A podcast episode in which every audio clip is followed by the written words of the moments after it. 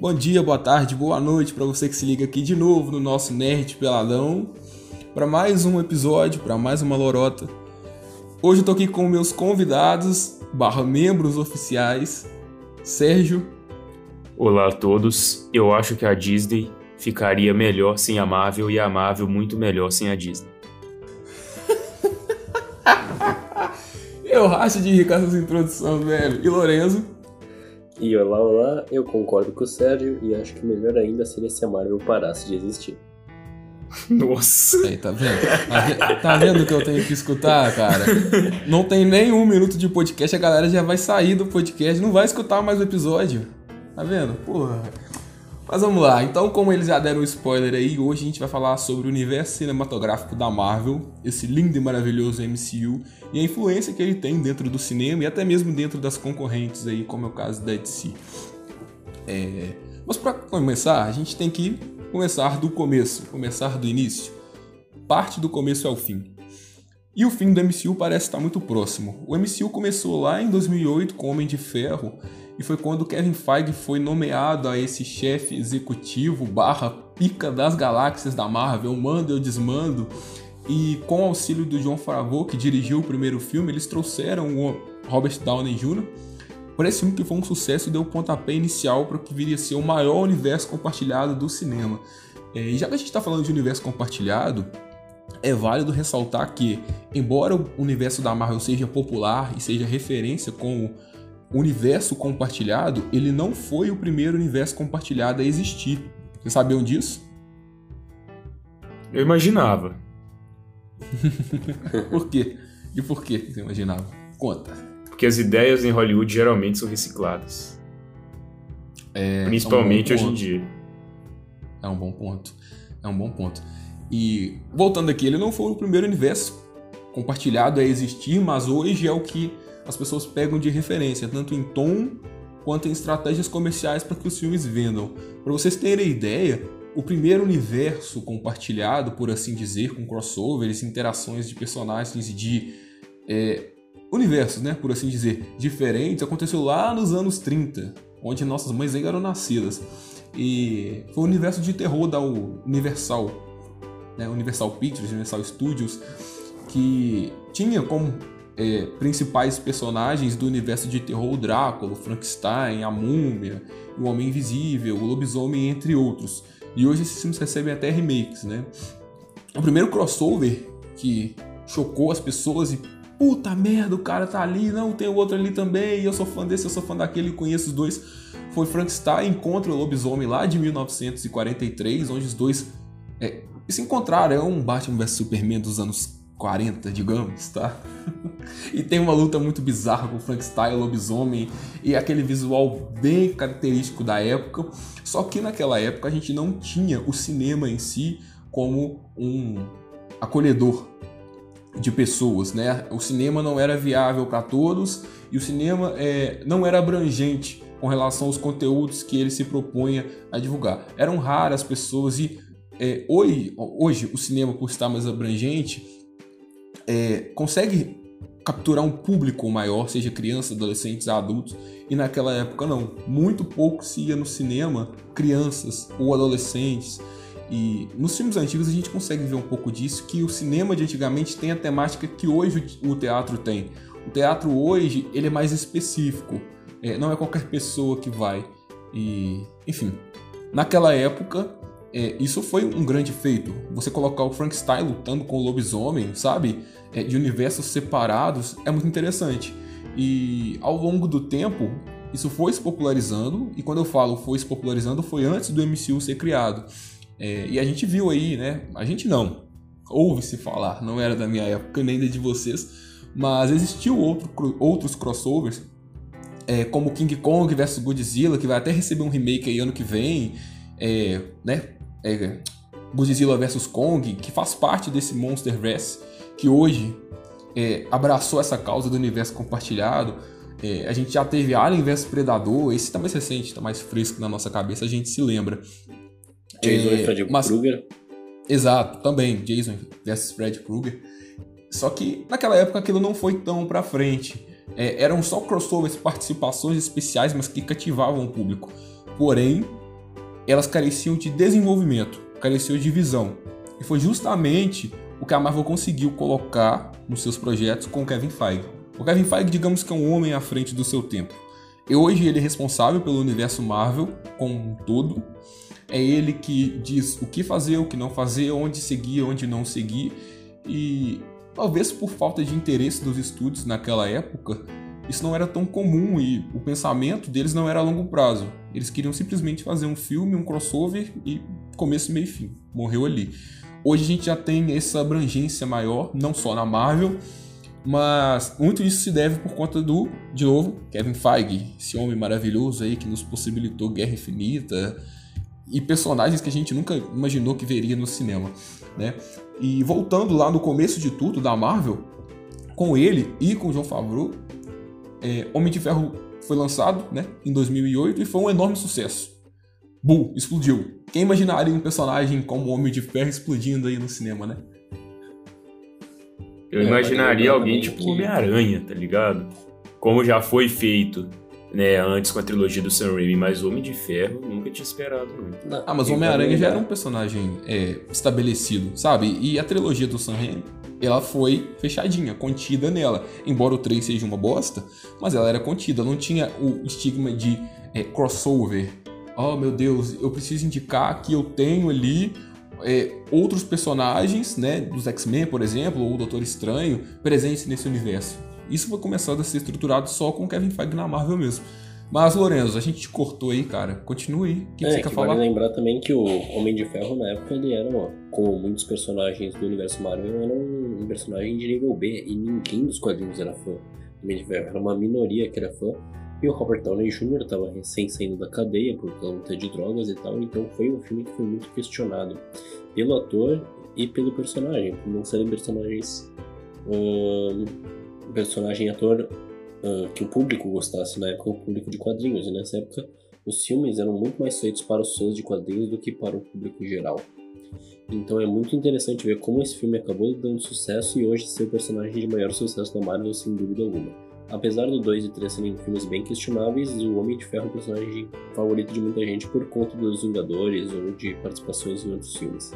E falando um pouco mais dessa parte de universo compartilhado, é bem interessante que na época eu acho que quase ninguém assistia as cenas pós-créditos, porque não era tão comum, mas aparece o Nick Fury nesse filme, e quem não conhecia na época o Nick Fury acabou curioso sobre, tipo, ah, quem é esse cara? O que, que ele que, que vai acontecer a partir de agora? Então é uma coisa muito interessante de como foi dado esse pontapé inicial já com a cena pós-créditos que virou uma marca da Marvel. É, e eles já entram nesse Homem de Ferro de 2008 com o pé na porta em relação à cena pós-crédito, porque em específico, quando o Nick Fury aparece, ele já fala da iniciativa Vingadores. Tipo, porra, o que é iniciativa Vingadores? A gente tá em 2008 e o filme só seria lançado em 2012. Então, olha como o planejamento dos caras funciona. Eles já tinham uma fase 1 estruturada do começo ao fim. É, é foda, sabe? Sérgio, dê sequência aí, por favor, meu amigo. E isso é bacana porque mostra como a visão de, de negócio, a visão de mercado, aonde eles querem chegar, é importante. Porque se eles fizessem aquilo ali, vamos supor que eles não estavam planejando o universo compartilhado, mas eles vissem que eles dessem certo, que, que deu certo, ah, o Homem de Ferro deu certo. Talvez eles pensassem, ah, não, vamos fazer só uma trilogia do Homem de Ferro, vamos continuar aqui. Mas eles já começaram com a mentalidade de a partir disso, nós queremos engatar outros personagens, outras histórias. E isso é justamente o que fez ele, o MCU ser o que é hoje. Essa visão de mercado que, que o nosso querido Kevinho teve ali no início. Kevinho é bom demais. Não, e eu também acho que, tipo, uh, eles estavam meio dispostos a isso, porque, vamos combinar, tudo bem, foram alguns segundos de cena pro Samuel Jackson, mas o cara já era um ator totalmente renomado nessa época. Ele já tinha feito Pulp Fiction, ele já tinha Star Wars. Então, tipo, acredito que, por mais que tenham sido poucos segundos ali, talvez um minuto, foi uma parte que eles tiveram que investir para botar o cara ali, né? Não era tão simples botar um ator desse nível já no universo compartilhado. E ainda manter ele até essa época, porque teve, sim, um planejamento, talvez ele tenha mudado com, com o tempo, mas sim, existiu esse planejamento e eu acho que isso é foi uma coisa bem visionária nessa fase 1 da Marvel, assim, porque logo depois já saiu o Hulk, que acabou sendo esquecido por um tempo, né? Acabou sendo esquecido pela Marvel. Uh, quer dizer, abandonado pela Marvel, mas tipo, eles já tinham a ideia de construir e também o Hulk já tinha Edward Norton, Edward Norton que era um cara totalmente renovado, então eles já tinham essa ideia de investimento para poder lucrar mais sua frente. Fora que tinha ali o escudo do capitão, né, que com certeza foi a ideia de algumas pessoas pensam, ah, vai ver que naquela época eles queriam fazer só uma referência, mas eu penso que não seja só isso. Eu acho que eles colocaram ali porque eles sabiam que as pessoas que perceberiam aquele, aquela referência iriam comentar. E eles poderiam até dar uma testada ali na recepção do público, para ver se o público tinha interesse em assistir o Capitão América também nesse universo e ver ele interagindo com o Homem de Ferro. Então foi uma sacada bem legal, eu acho. Bom, eu enxergo essas formulações que Kevin Feige coloca no filme, junto com os escritores, é, também como algo a ser visto lá na frente. Não é uma mera coincidência, não é uma mera referência, ou então não é um mero teste de venda. Se você tem o escudo do Capitão América ali, é porque você está mostrando para os seus espectadores que futuramente ele vai aparecer. Tudo na Marvel é colocado, que é colocado, lá na frente é justificado de uma forma ou de outra. Você raramente vê alguma ponta que ainda está solta e hoje você pergunta, pô, mas e aquela ponta lá de tal ano, de tal filme? O que, que aconteceu? A gente tem hoje uma incógnita aí, que é o Adam Warlock, mas pode ter certeza que isso lá na frente vai ser amarrado, como todo o restante do MCU. Ele tem alguns defeitos, sim, tem algumas variações de tons que não me agradam, mas se você for olhar a estrutura de planejamento do MCU, ela é muito coerente, ela é muito justificada, às vezes até demais. Às vezes eles explicam coisas que não tem necessidade mas é tudo muito amarradinho, sabe? E voltando aqui um pouco no Incrível Hulk, que é um filme completamente esnobado pelos fãs e também pela Marvel, ele é importante porque nele a gente tem uma participação do Tony Stark. Então, o filme dando certo ou não, ele faz parte do MCU. E a Marvel tem uma maneira muito legal de ir para a frente e continuar seguindo o seu caminho, é, mesmo com os altos e baixos. A gente tem filmes aí que são questionáveis, alguns que são horríveis, mas ela faz questão de que eles sejam lembrados e que eles, é, ruins ou não, foram importantes, e ela não apaga eles do seu histórico. Por exemplo, a DC, se você perguntar pra DC hoje, aí DC, você lembra do Lanterna Verde? Que? Oi? Quem é Lanterna Verde? Nunca nem vi, entendeu? E a Marvel não, ela não tem orgulho de bater no peito e falar que o Incrível Hulk é um filme dela e nós amamos o Incrível Hulk, até porque hoje quem faz o, Hulk é o Mark Ruffalo, não é mais o Norton é, teve esse soft reboot aí. É, mas assim, é um filme que foi importante para fase 1, sim. E, né, embora hoje o personagem não seja aquele, é o Hulk. É o Hulk. Então o Hulk existiu e ele continua existindo. A troca de ator foi tipo, ó, estamos trocando um ator aqui, mas finge que não viu, tá? Faz igual a gente fez com máquina de combate, finge que você não viu isso, bola pra frente. Isso é legal, sabe? E só complementando aqui a fase 1, que foi uma fase para mim muito positiva para Marvel, se não a melhor dela, é... a gente teve Homem de Ferro em 2008, o Incrível Hulk também em 2008, porém esse não produzido pela Marvel, sim pela Universal, já que os direitos do Hulk estavam com a Universal. Me corrijam se eu estiver errado, mas eu acho que é isso mesmo. A Universal, não é? Isso, exatamente. Eu tô lembrando aqui Paramount Filmes, mas não, é a Universal.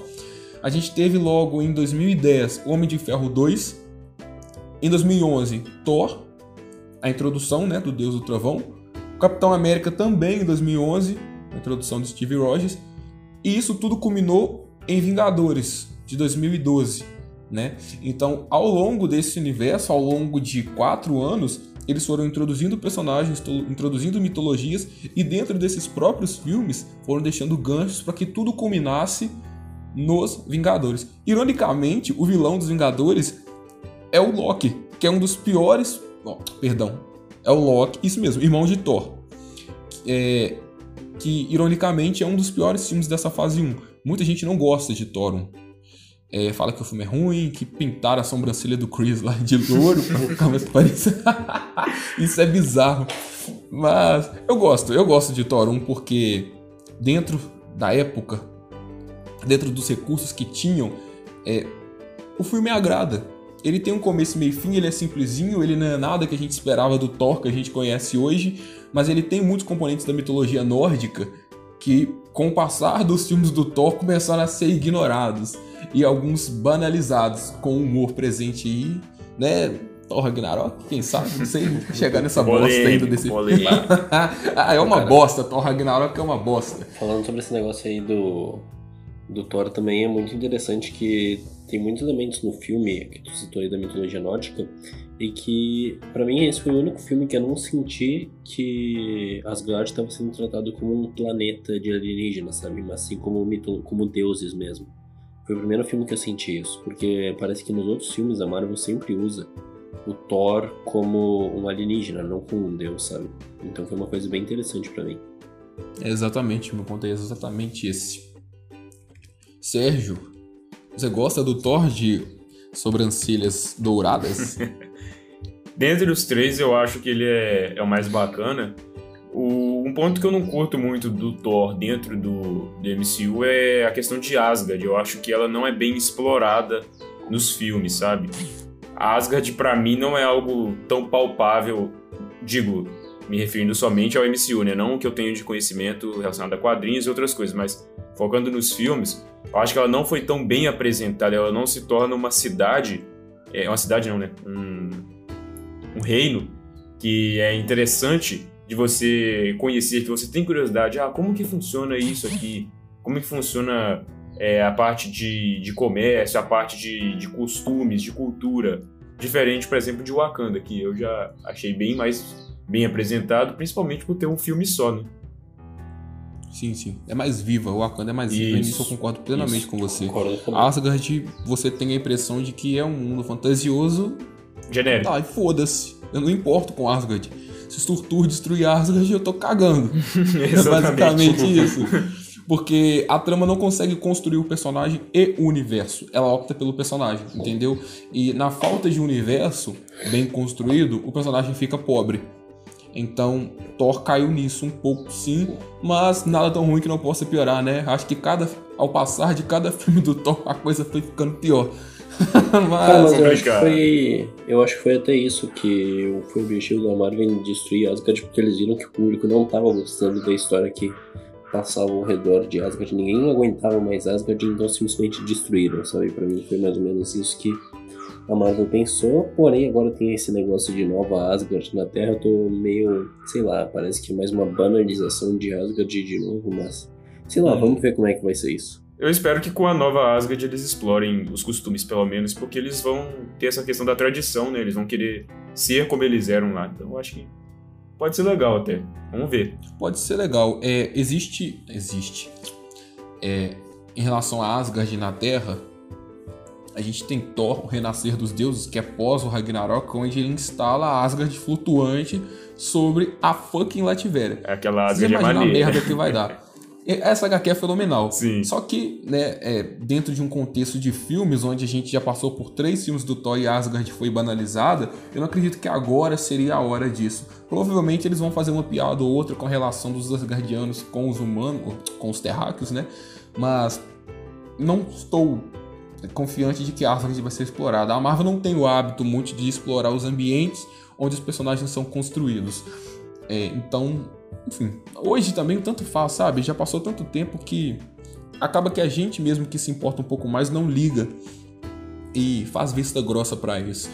É, uma coisa interessante ainda sobre essa primeira fase foi que é, a Paramount assinou com o Marvel, na verdade, não era Marvel Studios ainda, tá? Mas assinou com a Marvel para ter o direito de distribuição dos próximos dois Homem de Ferro, do Thor, do Capitão e dos Vingadores. Na época, a Marvel dependia muito das bilheterias para fazer os próximos filmes. Então, tipo, se o filme não lucrasse, não ia ter outro, porque não tem um estúdio para distribuir, para bancar, né, por assim dizer. É, porém, não demorou muito não, tá? Em 2009, a Disney já chegou lá com o pé na porta e falou, não, essa porra é minha. Por 4 bilhões ela já comprou lá a Marvel é, Entertainment e agora a Marvel tinha como se sustentar e explorar um universo ainda maior. Um fato curioso, e puxando agora pro lado é, de tom de filmes, que essa fase 1 que eu disse que pra mim tem um saldo muito positivo, foi que nela os filmes eram um pouco mais autorais e um pouco mais sérios. Não é um sério a la Zack Snyder, mas em comparação aos outros filmes da Marvel que vieram, eles eram mais sérios. E eu acho que um pouco mais contidos em relação a visual. Você pega o primeiro Homem de Ferro e quando ele veste a armadura, você consegue ver quase todos os componentes sendo encaixados uns ao outro. É como se fosse os primeiros Transformers, que você conseguia entender a transformação do Optimus Prime. Não depois desses últimos aí que virou uma geleia. Uma geleia de robô, que fica tudo misturado. Você fala, meu Deus do céu, de onde que saiu essa peça? E eu acho que a Marvel entendeu para esse lado. Então eu gostava muito dessa época, porque você tinha lá o Tony naquela é, embaralhanha lá de tecnológica, onde ele esticava o braço e a luva entrava nele. Aí você tinha o Nome de Ferro 2 que ele pegava a maleta e vestia o traje com a maleta. Mano, isso é muito foda, velho. É muito foda. aquela cena da maleta foi muito foda. E até mesmo no próprio Vingadores, você tinha um visual muito polido. O Hulk era perfeitamente é, visto como um Golias Esmeralda, é, tipo, como um ogro, e não como uma borracha, que foi assim por virar ao longo dos outros filmes. Você tinha ali também o Tony com sua armadura de novo, onde ela era mais robusta, onde você parecia sentir o peso da armadura. E isso se perdeu, é, tanto em visual quanto em tom. A seriedade que os primeiros filmes apresentaram parece que já não eram tão viáveis mais, embora o sucesso comercial desses filmes, para os próximos que viriam complementar o MCU. Vocês concordam comigo? Então, eu acredito, pelo menos na minha visão, é que a Marvel quando, quando a Disney começou a injetar esse dinheiro na Marvel, criou o Marvel Studios, teve um monte de dinheiro, eles começaram a apelar mais para a questão do CGI, que é, para quem não sabe, são os efeitos gráficos. Só que, cara, eu sou muito fã, eu bato na mesa que eu sou muito fã dos efeitos práticos, por isso que eu sou muito fã de Capitão América 2 também. E, cara, fase 1 da Marvel é efeito prático, assim, é uma maravilha para quem é fã deles, porque os trajes do Máquina de Combate Homem de Ferro mesmo, Cara, sei lá, me dá muita. Eu acho muito legal assistir eles dessa forma. Então acho que sim, talvez pelo grande. pra, sei lá, deixar mais com mais qualidade. Apesar do Hulk perder a qualidade na, na minha visão, eu acho que pra ter essa maior qualidade, maior modernidade, eles começaram a usar CGI, mas eles perderam ali e agora é tudo CGI, CGI, CGI, CGI. Sei lá, eu sinto um pouco de falta dos efeitos práticos Principalmente nas cenas de ação, porque, sei lá, às vezes é muito ruim tu tá assistindo uma cena e só tem um monte de boneco de massinha de modular tomando porrada e sendo voando, sabe? Eu acho que essa questão do CGI ela se tornou meio que uma muleta, sabe? Quando você tem uma coisa que facilita muito o, o trabalho, essa coisa se torna algo para, na visão dos produtores, essencial. E aí você passa a depender muito disso, tá ligado? E aí não se torna mais um complemento. Não é igual, por exemplo. Você tem um exemplo que não é Marvel, mas. É 1917, que ganhou melhores efeitos visuais no Oscar do, do ano passado. Todo mundo ficou meio sem entender por que, que ele ganhou. Porque não é um filme com muito uso de CGI. Mas a questão é que o filme usa o CGI para aprimorar a experiência do efeito prático, para aprimorar aquilo que não dá para fazer no efeito prático. Ele não pega isso como uma muleta. Ele não pega isso e fala, ah, isso aqui dá pra fazer com prático? Dá, mas vamos voltar CGI aqui mesmo e tá, tá bom. Ele faz você imergir mais na história, ele usa o efeito visual para contar a narrativa de uma forma mais satisfatória, para tanto que eles usaram efeitos visuais até mesmo para poder manter o, o céu, é, como o filme é feito no one shot, né, no plano de sequência, para manter o céu coerente, porque eles, como eles usaram vários dias de gravação, as nuvens mudam de lugar, né? E aí eles fizeram eh, uso de CGI justamente para completar a, a narrativa ali, para favorecer o, a experiência de assistir o filme. Eu acho que a Marvel deixou esse uso de lado e passou a usar como uma coisa mais para fazer o filme mesmo e não para complementar o filme, sabe? É. Com os efeitos visuais de ponta, e eles vão avançando à medida que os filmes também avançam você tem uma pós-produção mais rápida. E uma pós-produção mais rápida põe em risco o resultado final do filme. Prova disso é o Guerra Civil. A pós-produção de Guerra Civil foi muito rápida. E acabou que o resultado final não foi nada satisfatório. Você via coisas em 2016 em Guerra Civil que quando olhava, olhava lá para trás em 2010 você não tinha. Que era a cabeça do Tony flutuando na armadura. Cara, aquela cena do aeroporto é horrenda. Foi uma das coisas mais feias que eu já vi que a Marvel fez. É muito feio aquilo ali. Muito feio. Se você gostou aí, ó, eu não gostei, tá? Vou hatear mesmo. Porque, meu Deus, é muito feio, é muito mal acabado. E a gente que tem esse olhar mais. É, é, vou falar discriminativo, tá? Porque a galera vai falar que a gente tá com discriminação com a Marvel. Mas vamos usar isso aí, esse olhar mais discriminativo com a Marvel.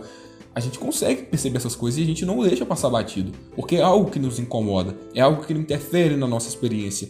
Quando você vê que um filme que arrecada um bilhão de dólares tem um CGI mal acabado, você fala, poxa, peraí, valeu isso mesmo? Sabe? É, enfim, parece que você, como espectador, está sendo enganado. Ó, a gente está te colocando um filme aqui ó, só para cumprir calendário. E o CGI não tá acabado, não, tá? Mas vai no cinema, assiste aí. É capitão pra cair no pau como de ferro, você vai gostar, vai lá. Pode ir. Mas beleza, enfim, né? Tem quem goste. É... E foi a partir da aquisição da Disney, né? Que a gente já teve uma fase 2 mais característica da Disney só para contextualizar de novo aqui, ó, vamos lá. Para quem não se lembra, a fase 2 começou com Homem de Ferro 3, lá em 2013. Seguimos com Thor, O Mundo Sombrio, também em 2013. E em 2014, para mim, o ápice da Marvel, com Capitão América 2, Soldado Invernal e Guardiões da Galáxia. Depois eles vieram finalizando com mais um filme dos Vingadores e Homem-Formiga. Enfim, né? Cagamos pro Homem-Formiga. é... é fraco. É Mas a partir dessa fase, e a gente já viu uma mão maior da Disney em cima dos projetos Marvel. Falo isso tanto em CGI quanto em tom, principalmente em tom de filme. Os filmes da fase 2, exceto por Capitão América Soldado Invernal, que eu honestamente não sei o que deu na cabeça deles de quererem sair tanto da curva assim, mas ó, parabéns, continuem perfeito, assim, que eu adorei perfeito, esse cara. filme. É, Homem de Ferro 3 é uma comédia, é um pastel. O Thor, o Mundo Sombrio, poxa, uma decepção completa. Porque o sentimento que eu tenho é de que o Thor regrediu ao passar do primeiro filme, onde a gente tinha um Thor, sim, debochado, arrogante, mas aqui ele virou Murilo Couto. Enfim. Caraca. E... Comparação Guardiões... mais aleatória. Porra, velho, é o comediante. É o comediante. Se você odeia o Murilo Couto, você também odeia o Thor, tá? Fica eu tipo... gosto do Murilo Couto e odeio o Thor. Ah, então você ama o Thor. Não, tem que amar o Thor, ele é o comediante. Ô, oh, velho, a gente... As piadas do Murilo Couto funcionam. Funciona. A do Thor não, a do Thor não. É que eu acho que. Uma, eu sou muito crítico a essa fase 2, apesar de gostar do, dali de 2014, que é o Capitão América 2 e o Guardiões da Galáxia. Eu sou muito crítico a fase 2 porque para mim foi aqui que a Marvel começou a dar essas decaídas pro lado da comédia, assim. Porque, cara, o trailer de Homem de Ferro 3 é sensacional. Quem, não, quem assistiu e não ficou hypado uh, tá mentindo porque, cara, o trailer é sensacional. para quem é fã do Homem de Ferro, ver aquele negócio do mandarim, os 10 anéis. Cara, é um negócio perfeito, assim, pra um fã. Mano, quem é fã do Homem de Ferro? Ajuda aí, ninguém é fã desse mas cara, peraí, cara. 2008, daí, depois de 2008 ele teve dois filmes ali, antes de do Homem de Ferro 3. Deu muito tempo para ele ganhar de novo espaço nos quadrinhos. Então, tipo, quem já tava acompanhando assim, de novo, tava começando a gostar, cara. Então, tipo, pra quem assistiu o trailer, parecia um trailer, um filme fenomenal, e a mesma coisa pra Era de Ultron. E foram dois filmes que decepcionaram, porque eles, a gente já falou aqui sobre Era de Ultron alguns episódios atrás. Então, cara, é uma coisa que decepcionou muito o fã dos, da Marvel em si, dos quadrinhos da Marvel em geral, e até os fãs do cinema, porque a gente vê que são notas abaixo do normal que a Marvel recebe. E só que o pessoal aceitou assim numa boa e com isso, com o passar do tempo, vieram mais filmes de comédia, vieram dois Homens Aranhas extremamente de comédia, veio um Thor totalmente filme de comédia. Calma, veio... a gente vai chegar lá. Não, então, o que eu tô dizendo. Lá. Sim, sim, o que eu tô dizendo é que, tipo, pra mim é a partir dessa fase que a Marvel começa a ceder muito pra comédia e pouco pro heroísmo. Mas você concorda comigo que ela cedeu porque ela viu que deu certo? Ironicamente, esses dois filmes que você citou que venderam trailers sombrios, né, por assim dizer, mais sérios, mais maduros, foram os dois filmes da fase 2 que arrecadaram um ou mais de um bilhão em bilheteria, né? Então, assim, é, ela viu que deu certo. Viu que deu certo. Sim, é, em comparação com um filme mais sombrio, e não falo de Thor, o mundo sombrio, porque de sombrio aquela porra não tem nada. Eu falo de Capitão América 2, o Soldado Invernal, foi um dos filmes da fase que menos arrecadou. Ele ficou ali no meio, sabe? Ele arrecadou menos que Guardiões da Galáxia, um pouco mais que Homem-Formiga.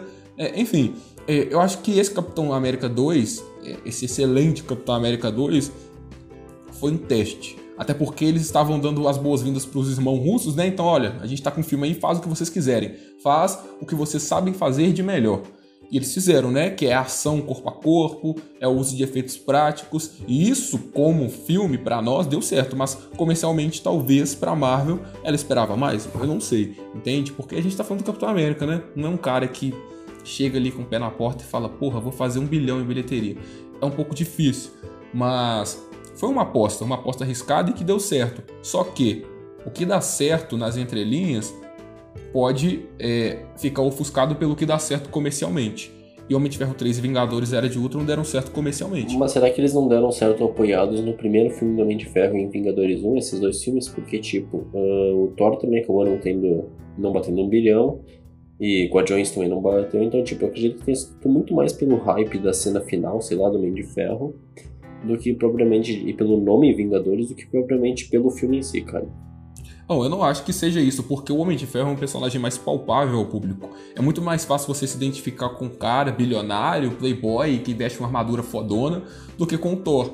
E até porque o Homem de Ferro teve um desenvolvimento melhor ao longo desses anos. Então, quando a gente chegou no Homem de Ferro 3, mesmo com o trailer ali nos enganando, a gente queria ver mais do personagem, porque é interessante você ver o Homem de Ferro visualmente na tela do cinema, entende? O Thor nem tanto. O primeiro filme do Thor foi meio meh, é, você não tem tanta verossimilhança com o público em representar o Thor, porque ele é um deus, porque ele vem de Asgard, e porque ele, né, enfim, é...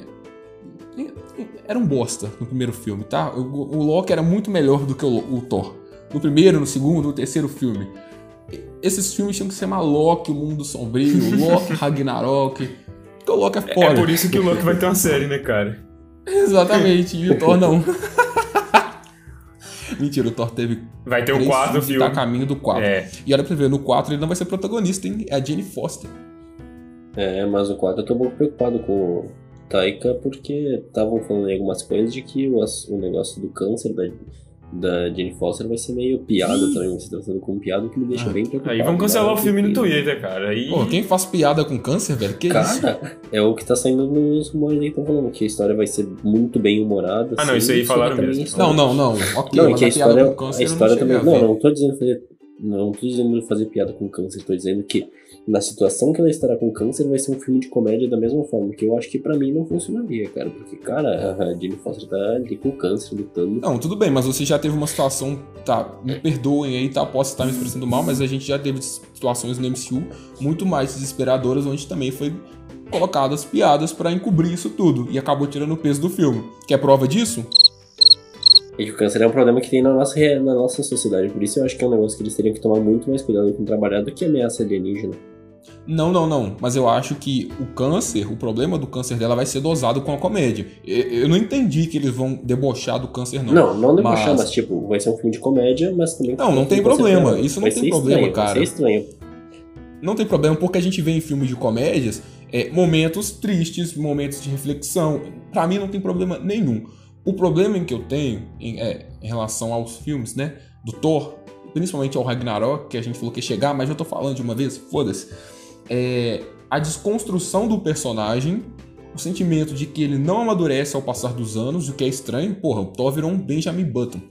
É, e o peso que tiram da proposta do filme por conta do humor. Thor Ragnarok se tratava do fim de Asgard. O Ragnarok nos quadrinhos é um evento muito louco e você fala, puta merda, Odin se fudeu, o Thor se fudeu, todo mundo se fudeu. Chega no filme, é uma comédia, é um besterol. Eu sei que ele se propõe a fazer isso, tá? Então eu não vou ser hipócrita de criticar que me venderam um filme totalmente diferente. Não. Me venderam um filme de comédia. Se eu gostei da comédia ou não, o problema é meu. Eu não gostei, mas tem quem gostou, entende? Só que eu acho que isso não funciona pro Thor. Talvez em outro personagem ok, mas enfim, não funciona pro Thor. E só finalizando essa fase 2 aí, ó, onde o saldo também para mim ficou um pouco positivo por conta da introdução dos Guardiões, que era uma equipe Zé Ninguém da Marvel e hoje é uma das maiores equipes da Marvel. É... E Homem-Formiga, né? Que é uma comédia legalzinha, um filme passatempo ali, mas que é, introduz o personagem, que é o principal. Cara, eu só queria falar que as comparações do Pedro hoje estão sensacionais, cara. Thor com Murilo Couto, Thor com Benjamin. E... Ah, cara. Hoje tá inspirado. Hoje é tá tudo inspirado. improviso, tá? Não tem nada escrito no roteiro disso aqui, ó. tudo improviso. Mas vamos seguir então. Sérgio, quer dar uma deixa aqui, meu amigo? A gente te oprimiu aqui, a gente fala, fala você não fala nada, porra. Estou pacientemente aguardando para dizer que Soldado Invernal é realmente o melhor filme dessa fase aí. Nossa, eu até gelei, o melhor da falar que é Marvel ruim? mesmo. É, e aquela grande história que eu sempre bato na tecla, sucesso nem sempre é definição de qualidade, né? Isso a gente vê pela bilheteria do filme. Então tem toda a questão de outras influências que eu acho que não vem ao mérito discutir sobre como o filme, um dos melhores filmes fez menos sucesso que um dos piores, mas a gente já citou bastante sobre isso. Só que pensem, tenham isso em mente, nem sempre sucesso é definição de qualidade. Você citou o sucesso e é justamente em outro tópico que eu quero entrar aqui, porque agora a gente vai expandir nossos horizontes. Nós vamos expandir o nosso universo compartilhado do Nerd Peladão. É... Na fase 2, a gente já entendia sim que o universo Marvel ia propor... tomar proporções ainda maiores, porque lá na cena pós-crédito dos Vingadores de 2012, tá? Vamos voltar um pouquinho. A gente já tinha o Thanos, na cena pós-crédito dos Vingadores Era de Ultra, a gente já tinha o Thanos pegando a manopla, então ali você fala, porra, o maluco é brabo, ele tá vindo pra fuder com todo mundo. E acho que ao introduzir os Guardiões da Galáxia, você expande ainda mais é, o seu universo como um todo, porque você mostra que você não tem só Asgard e Terra, que até então tinham sido apresentados, mas você tem a galáxia, você tem os Guardiões da Galáxia ali que é, foram usados muito bem, por sinal, né, é, em Guerra Infinita e Ultimato, né, para colaborar com o link do Thanos com os outros personagens. É, e em relação ao sucesso, daí pra frente foi só sucesso. A gente teve a fase 3, que já começou também com um bilhão na porta, com o pé na porta do bilhão, que é a Capitão América Guerra Civil, massinha de modelar. É, a gente teve o Doutor Estranho, de 2016, que também me enganou. Eu gosto de falar isso em todas as oportunidades que eu tenho. Doutor Estranho me enganou. Eu lembro do dia em que eu assisti o trailer de Doutor Estranho com a minha mãe, e a gente é muito fã do Benedict. Principalmente eu por conta de Sherlock. Eu amo aquela série. É a minha favorita. Ah, quem Sou não ama, cara, quem não ama tá mentindo também, cara. Não, deixa a galera odiar, que que é isso? Tem quem odeia Thor Ragnarok, por que, que a pessoa não pode odiar Sherlock? Thor Ragnarok é um filme muito mais odiável. Entendeu a palavra? Odiável. Não, não, é não, não é não, cara. São obras incompreensíveis. Talvez é grande demais pra mente pequena. Você já parou Ó. pra pensar nisso? Que pode ser que a gente não tenha entendido Thor Ragnarok? E essa Snyder referência aí? É, a gente vai chegar nesse papai. Mas o Doutor Estranho me vendeu um filme totalmente sério. E eu senti que falei, poxa, a Marvel realmente está se propondo fazer algo diferente. Não só o visual, porque o visual do Doutor Estranho, seja o filme bom ou ruim, é encantador. É muito bonito. Eu lembro que eu assisti no cinema em 3D e eu saí maravilhado. Falei, nó, valeu meus 33 reais do ingresso? Não, porque o filme não é lá isso tudo. Mas, mas, cara, eu saí debaixo de chuva, eu tava chovendo granizo. Mas eu já tinha comprado. Eu falei, eu vou assistir isso aqui. E ali eu já tava começando a formar uma opinião mais crítica sobre filmes de herói e sobre o meu bolso, né, velho? Que não dá pra ficar indo todo mês no cinema e ficar vendo porcaria. Por isso que eu não vi os filmes dos X-Men no cinema, tá? Nem Uma eu. dica. Cara, eu nunca vi nenhum. Sério, nenhum dos X-Men no cinema. Não, eu sabia que era bosta. Mas Doutor Estranho me vendeu um filme completamente diferente, eu acabei me decepcionando um pouco. Hoje eu já reassisti ele, eu vejo que algumas coisas que me incomodaram antes não me incomodam tanto hoje, mas também foi um sucesso, dado o personagem que ninguém nunca tinha ouvido falar. E quando eu falo ninguém, eu falo público geral, tá? Fãs de quadrinhos, por favor, não me matem. Eu sei que vocês conhecem o Doutor Estranho. A gente teve a sequência de Guardiões da Galáxia em 2017, que pra mim superou o primeiro filme, tá? Mas não vou entrar nesse detalhe, en- enfim. É, mas aqui eu tô ressaltando só isso, e faço a minha opinião, é, porque as mudanças de fase fortaleceram alguns enredos de personagens, da mesma forma que enfraqueceram outros, beleza? Homem-Aranha de Volta ao Lar também em 2017, e é aí que a gente tem o ápice do acordo da Sony com a Marvel. E a gente tem uma nova versão do Homem-Aranha, dessa vez interpretado pelo Tom Holland. E seu mentor, Robert Downey Jr., como Homem de Ferro voltando. Era quase um Batman Robin, sabe? Só que um Robin mais bosta. Aquele Robin que você fala, poxa, esse tem que apanhar pro Coringa mesmo, porque ele é bosta. É o Robin do, É, foi do Batman e Robin isso. lá do, do filme antigo. Meu Deus do céu, Sérgio, essa foi muito longe. Que Robin horroroso é aquele. Só porque ele fazia aquela dancinha, cara? Agora, agora eu falei mal demais do Tom Holland. Desculpa, cara. Eu gosto de você, isso é legal. Não, eu gosto do não. Tom Holland. Tom Holland é um Eu gosto, eu gosto do Tom Holland também. bem-humorado, ele é muito bom. Eu só não gosto do Homem-Aranha dele. Mas isso é uma discussão para outro, Outro episódio. momento, com certeza. Em 2017 também a gente teve Thor Ragnarok e daí a gente já começou a ver o talvez excesso da Marvel. É, a gente teve Guardiões 2 no primeiro semestre, a gente teve Homem-Aranha nas férias e Thor Ragnarok encerrando o ano, se não me engano foi em novembro. Três filmes da Marvel por ano. É, antes, a gente viu um padrão de dois, né? Lá na fase 2. Vingadores Era de Ultron no Formiga em 2015, Capitão 2 e Guardiões em 2014, Homem de Ferro 3 e Thor 2 em 2013. Aqui na fase 3 a gente já tem mais volumes de filme. E eu acho que não necessariamente prejudica em relação a calendário, né? Porque cada filme tem a sua produção específica, mas infla com muita coisa o universo e acaba a gente não conseguindo apreciar esses filmes.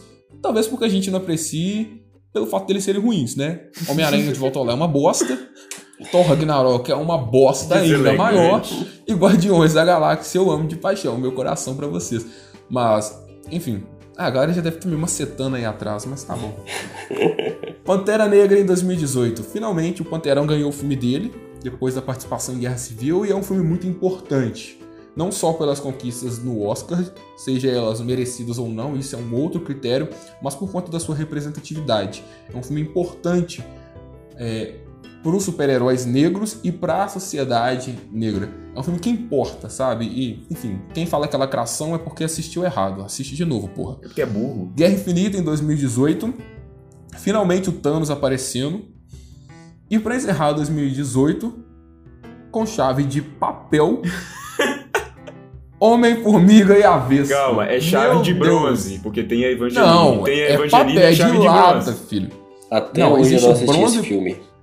Existe bronze, prata e ouro. Esse é de papel. Pelo amor de Deus. Esse filme é tão inútil, cara, que eu não consigo expressar o meu desgosto por ele. É, não porque o vilão é ruim, até porque o filme nem tem vilão, tá? Só pra início de conversa. Mas é porque ele é desnecessário. Ele é um filler. Ele deixa algumas coisas soltas ali que vão ser usadas posteriormente em Vingadores Ultimato, como é o lance lá da viagem, é, Reino pro quântico. Reino quântico, isso, exatamente. Mas o filme em si é uma bosta. A pior merda que o. Poxa, deixa eu lembrar o nome do cara. Aquele cara que tem o dente separado, pô. Ele é o. O Perry em Batman vs Superman. Eu... Lawrence Fishburne. Ah tá, lembrei. Lawrence Fishburne. Isso. A pior merda que esse cara fez foi sair da DC pra fazer um papel em Homem-Formiga e Abespa. Nossa, pelo amor de Deus, é muito ruim, é muito ruim. Enfim, mais três filmes em 2018. Ano virou, ano novo, vida nova. Capitã Marvel, personagem nova. Pior filme da Marvel. Não, esse Eu nem vou falar nada. Eu vou discordar disso. Bom, eu, eu acho que tem que ficar muito ruim pra ser o pior. Mas. Não vou me é, expor aqui em relação a Capitã Marvel, porque senão isso aqui vai ficar muito longo. Mas em 2019 a gente teve a conclusão do universo com Ultimato, né? Grandioso Ultimato. E, fechando essa fase 3, Homem-Aranha longe de casa. Ele deveria realmente ter ficado lá de volta ao lar na Sony. Porque a pior merda que fizeram foi trazer esse cara pro MCU. Me perdoem, fãs do Homem-Aranha, eu também gosto do Homem-Aranha, mas eu não vejo o Homem-Aranha hoje como um personagem independente dentro do MCU, tá? E eu digo o Homem-Aranha do Tom Holland. Mas, enfim, né? São opiniões aí divergentes. Eu sei que tem galera que ama o Homem-Aranha do Tom Holland porque ele é nerd, ele é descolado. E foda-se, eu não gosto. Saudades, Andrew. Cara, e aproveitar esse gancho aí da fase 3, eu, que é a parte que tem a curiosidade que eu mais queria trazer hoje, que é sobre. Agora falando, engatando o que a gente tinha falado antes sobre efeitos visuais, mas agora falando sobre a fase 3.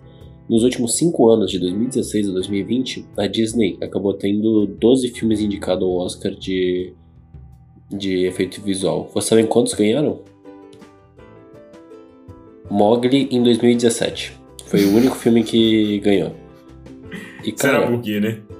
É merecido. Cara, sim, merecido. Mas, cara, é, eu achei isso muito interessante, porque teve muito Star Wars, muito Marvel e acabou tendo o Rei Leão ali no meio e o Christopher Nossa. Robin. Rei Leão e Christopher Robin ali no meio e Han Solo. Então, cara, uh, é de novo batendo aquela tecla lá, que a fase 2 foi o que começou a dar. Foi que começou a transformar em filmes de piada e ainda mais em blockbusters do que antes, porque agora eles estão simplesmente jogando muito efeito visual junto. Só que eu acho que foi nessa fase que a Marvel começou a querer mesmo ganhar um Oscar, sabe? Porque eu sinto isso, porque a gente teve campanha para Oscar, quiseram até botar o Robert Downey Jr. para melhor ah. ator de Oscar. Então, tipo, teve muita campanha, então acho que foi na fase 3 que ainda com as comédias, a Disney decidiu que era hora de tentar ganhar Oscar pelo pela Marvel ou por Star Wars. E, pelo visto, em efeitos visuais, não ganhou nenhum, mas é uma das coisas mais criticadas do Oscar é nunca ter dado pra Marvel, apesar de eu não achar que a Marvel merecia em algum dos filmes. Mas acabou ganhando em outras categorias. Tem que ter dado porra nenhuma, não. O Oscar virou caridade. Não ganhou porque não mereceu, cacete. Filmes de massinha de moderar vai ganhar um Oscar. Me ajuda aí. Quando eu vi Pantera Negra concorrendo ao Oscar em. Eu não sei se. Me perdoem a ignorância, tá? Eu não tenho certeza se foi em efeitos visuais. Não concorreu. Mas. Não. Não concorreu? Efeitos não. visuais? Não, ele ganhou, perdão. Foi em trilha Ele ganhou em figurino e trilha sonora. Mas algumas coisas que tentaram incutir Pantera Negra no Oscar, eu parei e concorreu o melhor filme, efeitos, cara. cara. efeitos visuais passou de Aquaman, por exemplo, cara. Eles passaram além de... Aquaman, Aquaman foi esnobado. Foi. Completamente esnobado. E se a gente for fazer um paralelo com filmes de super-herói, Aquaman merecia muito mais do que Pantera Negra. Sim, apesar de eu não achar que o Aquaman fosse ganhar, eu acho que, cara, Aquaman caiu no primeiro corte, Aquaman tava fora. Pantera Negra foi até o que seria, entre aspas, a semifinal, tá ligado? É, daí a gente ia começar a ver o monopólio da Disney. E falando sobre o sucesso da Disney, né, em si, com a franquia Marvel, com a franquia Star Wars também, que voltou à tona e trouxe novos fãs, é, a gente tem também um reflexo disso em outros estúdios. Essa influência do que faz ou não faz dinheiro, essa influência do que faz ou não faz as pessoas rirem e irem de volta ao cinema para ver a continuação, foram vistas em outros universos, né? Então a gente já começou aí é, a a Legendary, né, enfim, iniciar um universo com Godzilla, com seu filme solo, depois ele recebeu uma continuação. A gente tem Kong, a Ilha da Caveira, que para mim é um ótimo filme, é, mas que também não se desprendeu dessa ideia de universo compartilhado, até porque lá na frente a gente vai ter o macaco e o Godzilla caindo na porrada. E isso é muito bom. Mas até que ponto isso é bom? Até que ponto um universo compartilhado realmente chama a atenção de alguém? Porque o universo compartilhado da Marvel, ele faz com que a pessoa vá no cinema e anos depois faz com que ela volte no cinema para saber o que vai acontecer. Porque ele é bem planejado e porque ele tem uma estrutura. Mas será que esses outros vão ter? Será que não é gratuito entrar na onda do universo compartilhado só porque faz dinheiro? Cara, eu acho que também tem que ser, tipo, além desse planejamento, dentro do filme tem que botar elementos do universo compartilhado. Porque, cara, eu assisti o segundo Godzilla que lançou há pouco tempo. E, bicho, Cara, não tem nada que indique que vai ter o Kong assim no decorrer. Elementos que indiquem uma luta contra o Kong. Se tu imagina o Kong contra aquele Godzilla, tu acha que o Kong vai morrer em dois segundos, tá ligado? Então, tipo, acho que o Monster, o Monsterverso, por exemplo, ele foi muito mal construído nesse logo início. Porque o primeiro filme do Godzilla é muito criticado, o segundo é elogiado, apesar de eu, de eu particularmente não ter gostado, e eu sou muito fã de Kong. Só que nenhum dos três filmes me deram a entender que o Kong e o Godzilla iam sair na porrada, sabe? Então acho que falta um pouco dessa construção. Mas aí eu acho que foi falta de atenção sua, porque no primeiro Kong é explicado sim. Não, se eu não me engano, é numa cena pós-crédito. Sérgio, chegou a acompanhar? É, eu, te, eu, lembro que tem essa explicação, mas eu não lembro em qual momento que foi. Se foi Cara, é, mas o que eu falo é que, é tipo, ele te engata pra um, pra um Godzilla 2, e o Godzilla 2 eu não vi, não lembro, pelo menos eu não lembro agora, faz tempo que eu assisti. Mas eu não lembro se teve alguma ideia de que o Kong e o Godzilla iam brigar naquele momento, sabe? Se foi, foi no Kong que já é de muito tempo atrás, aí, alguns anos atrás. Hum, tá, mas você vê essa necessidade? Porque quando você lança um filme chamado Kong versus Godzilla, perdão, Godzilla versus Kong, você automaticamente já fala pra pessoa que os dois vão cair na porrada. E eles podem explicar essa interação dos dois dentro do filme. Não é um erro, entende? Se for de forma coesa, eu vou aceitar, eu vou comprar a ideia, beleza. Como universo compartilhado, eu acho que é. Porque parece que mais. Parece que, igual a gente falou antes no passado do Fred Krueger e do Jason, por exemplo, se enfrentando. Parece que é mais cada um seguindo seu filme solo, daí vamos juntar os dois num filme só, sabe? De uma vez. Não dá indícios, Exato. não deu muito indícios. Eu, eu, pelo menos, eu particularmente não sou muito fã disso. É, pra mim eu não vejo problema, até porque é, esse universo dos monstros não tem tanto conteúdo como a Marvel tem para ir ser construído ao longo dos anos e lá na frente culminar em um evento como esse, né? Godzilla vs Kong. Então, pra mim, é o arroz com feijão, sabe? Você tem os dois monstros, você faz a história dos dois monstros solo, até que um dia você reúne os dois. Você não precisa ficar colocando é, joias do infinito, né? os dois ficar catando até chegar os dois se encontrar. Não, essa é minha, não, essa é minha. Vamos brigar aqui então. Não precisa, sabe? Eu não vejo isso como um defeito, não. Mas é, todo esse sucesso, e voltando de novo nesse, nesse ponto que eu gosto tanto, que a Marvel fez no cinema, é, eu acho, tá? Não sei se vocês vão concordar comigo, mas muito, muito bonito, exemplar, porque você tem personagens B, C, que ninguém nunca ouviu falar, e você transforma eles no principal produto do cinema.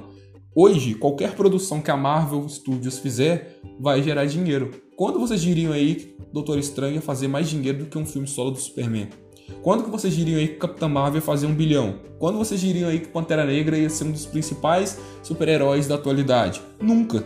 Nunca. Mas isso tudo se deve à estrutura que a Marvel veio construindo, entendeu? A forma como ela apresenta os personagens pode não ser a mais megalomaníaca, pode ser é, a menos inventiva, mas funciona para o grande público. E, enfim, tudo que tem logo da Marvel Studios, filho, vai vender. Bota aí Marvel Studios, Nerd Peladão. Rapidinho a gente tá aí, ó, Primeiro podcast nerd do Brasil. É nós. É nós na Top fita. 1 do Spotify. É só, é só colocar Marvel Studios que vai vender. Patrocina nós, Kevin Feige. Patrocina nós. E entrando nessa, é, nesse ponto aí que eu citei, né? De que a Marvel soube é, como apresentar os personagens e fazer deles uma grande potência. É, ela não inventou o universo compartilhado, né? Isso a gente soube, a gente discutiu um pouquinho lá no começo do episódio. Mas ela conseguiu revolucionar ele. Nenhum universo compartilhado hoje é tão completo como o da Marvel. Nenhum universo compartilhado hoje tem uma linha de pensamento que o Gavin Feige tem. De pensar lá na frente, de pensar que se eu fizer um filme agora, as consequências dele podem ser é, resolvidas lá na frente. Entende? E isso é muito bacana, sabe? A gente tem que reconhecer, independente se os filmes nos agradam ou não. Outra coisa também que a Marvel é, conseguiu fazer, e dessa forma é, a gente vai para os quadrinhos, é trazer o público do cinema para eles. Os quadrinhos não são uma mídia né, muito ofertiva. São raras as pessoas que têm uma paciência ou têm dinheiro para ler quadrinhos é, por meios legais, tá, Sérgio? Eu sei que você não faz isso. Mas é, é um universo muito distante do público geral. E como que a Marvel faz para chamar essas pessoas para também consumirem quadrinhos? Fazendo com que os personagens dos quadrinhos se assemelhem cada vez mais com os que estão em tela. Prova disso, e, e, e eu não falo nem de universo compartilhado do Marvel não, tá? Eu falo lá do Homem-Aranha de 2002, aquele doente verde estranho, mas Ilha da Fogo. Muito bom é, que lá naquele filme vocês viram que, assim, eu não tinha tanto contato com Homem-Aranha na época, tá? Então para mim aquilo foi a porta de entrada pro universo de herói, até porque eu era moleque, então, enfim, né? É, lá a gente tinha um Homem-Aranha soltando teia orgânica, né, velho? Saindo do braço. Aí eu pensei, pô, muito massa, o Homem-Aranha solta teia, ele foi picado por uma aranha e tal. Aí futuramente eu fui descobrir que não, que aquilo ali não existe. O Homem-Aranha, originalmente, criou os lançadores de teia, né? E isso é evidenciado para mostrar a inteligência do Peter Parker e como ele desenvolve seus gadgets. Mas, naquele momento, eu né, fui crente de que aquilo era verdade, que o Homem-Aranha sempre soltou teia pela, pelo braço e que aquilo era próprio dele. E não, aquilo foi uma adaptação. Porém, essa adaptação pegou tanto que numa versão dos quadrinhos de 2004 aí, tem uma história do Homem-Aranha onde ele tem as teias orgânicas. Entende? Acabou virando, não virou canon, tá? Porque hoje ele tem sim seus fluidos de teia, mas que foi transportado para os quadrinhos. E hoje essa realidade ainda permanece, só que de forma mais expressiva. A gente tem o Capitão América, o Homem de Ferro, o Thor, a Viúva Negra, o Hulk, estampando as principais capas dos Vingadores. Coisas que, coisas que antigamente a gente não tinha tanto, sabe? Quem ia imaginar, por Viúva Negra, sabe? A principal personagem feminina da formação dos Vingadores era a Vespa, entende? Então é, é bacana isso, sabe? Isso mostra também muito da visão de expansão do glorioso Kevinho, que, que pensa não só na questão, é, como a gente já comentou, né, de universo compartilhado, mas voltado também para marketing, para produtos é, multimídia, né? Citando aí, por exemplo, é, produtos geeks, né? Camisas, é, acessórios, até mesmo material escolar, um monte de coisa que está ligado ao MCU porque muitos desses produtos são baseados nas versões dos quadrinhos e outros são baseados nas versões do, do MCU. E quando você pega esses produtos, você vê que tem uma proximidade com a versão do MCU, que foi influenciada pelo próprio e influenciada, claro, pelos quadrinhos, porque seria meio estranho você entrar num, num lugar, por exemplo, ah, uma criança vê o filme dos Vingadores e ela vai, ah, quero comprar o caderno dos Vingadores para é, ir para escola esse ano, para usar na escola ela vê uma formação completamente diferente dos Vingadores, sabe? Vê personagens que nem foram apresentados no cinema. Então essa visão de não só do, não tô falando só do Kevin, claro, tem todo uma, um grupo, né, de pessoas por trás ali que que gerenciaram isso muito bem. Então isso se torna popular e se torna parte do cotidiano, onde você consegue ver as influências em todo lugar para quem presta atenção nesse tipo de coisa, né? Você vai no shopping e você vê a influência do MCU ali nas lojas de brinquedos e tudo mais. É, eu lembro da época que toda vez que ia lançar um filme, seja da Marvel, da DC, eu ia na Piticas e comprava Piticas! Piticas! Saudade de Piticas! Eu ia na Piticas e comprava uma camiseta de herói pra ver o filme, cara. Não, esse mês vai ter um filme do Doutor, do Doutor Estranho. Eu vou lá e vou comprar uma camiseta do Doutor Estranho. Eu lembro que eu comprei uma camiseta da Piticas do Coringa camiseta roxa, com umas escritas. A camiseta era muito bonita. Aí eu fui, todo feliz. Muito, muito feliz. Muito mesmo. Bota muito nisso. Pra qual filme? Esquadrão Suicida ah, com a minha camiseta. Tá Esquadrão. Tá explicado. Foi karma, velho. Eu falei, nessa camiseta me pesou. Pelo amor de Deus, nunca mais usei. Nunca mais eu usei. Enfim, me decepcionei, gastei meu dinheiro, mas é um comercial que tá presente nas nossas vidas pra gente que é nerd, principalmente pras crianças. As crianças passam ali nas lojas de brinquedos, vê um boneco do Hulk de um metro, porra, eu quero. Até eu queria, só não tem espaço pra colocar no meu quarto.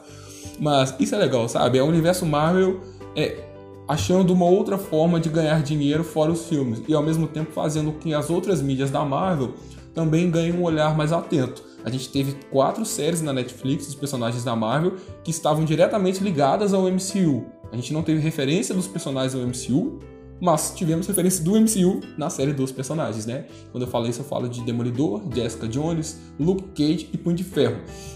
A gente pode também considerar defensores, mas aí há um viés, onde muita gente acha que essa série nem deveria ter sido, é, sido criada. É, a gente também teve uma série que foi fruto do MCU, é, criada pelo. Jo é, já ia falar de Geoff Jones, mas não. É porque os dois é cuzão. É Jeff Jones e aquele animal lá do Joss Whedon. Tá vendo? A gente até confunde na hora da euforia. É, o Joss Whedon criou Agents of S.H.I.E.L.D. em 2013. É uma série que canon do universo Marvel, que tinha muitas referências e apresentou muitas coisas legais. A própria temporada do Motoqueiro Fantasma, que na verdade era um motorista fantasma, é, é muito legal, sabe? E então a Marvel conseguiu colher muitos frutos do cinema fora do cinema. E isso é legal. E agora é o carro-chefe do Disney Plus, né? Pois é. E outra coisa interessante é que é uma coisa que eu valorizo muito o trabalho do James Gunn na Marvel, que é com os Guardiões da Galáxia, porque, cara, eu acho que se fosse, mesmo sendo Marvel, se fosse algum diretor que trabalhasse no estilo que a Marvel vinha trabalhando na época, tipo como foi o Homem de Ferro 3, não teria feito tanto sucesso os Guardiões da Galáxia, mas, cara, ele conseguiu trazer de volta uma série de quadrinhos que estava parada há anos a ser republicada com a formação do filme. E tudo bem, no passar dos anos, desde 2014, mudou a formação do dos quadrinhos e tal. Mas isso é porque as pessoas voltaram a acompanhar e agora a história segue a própria história.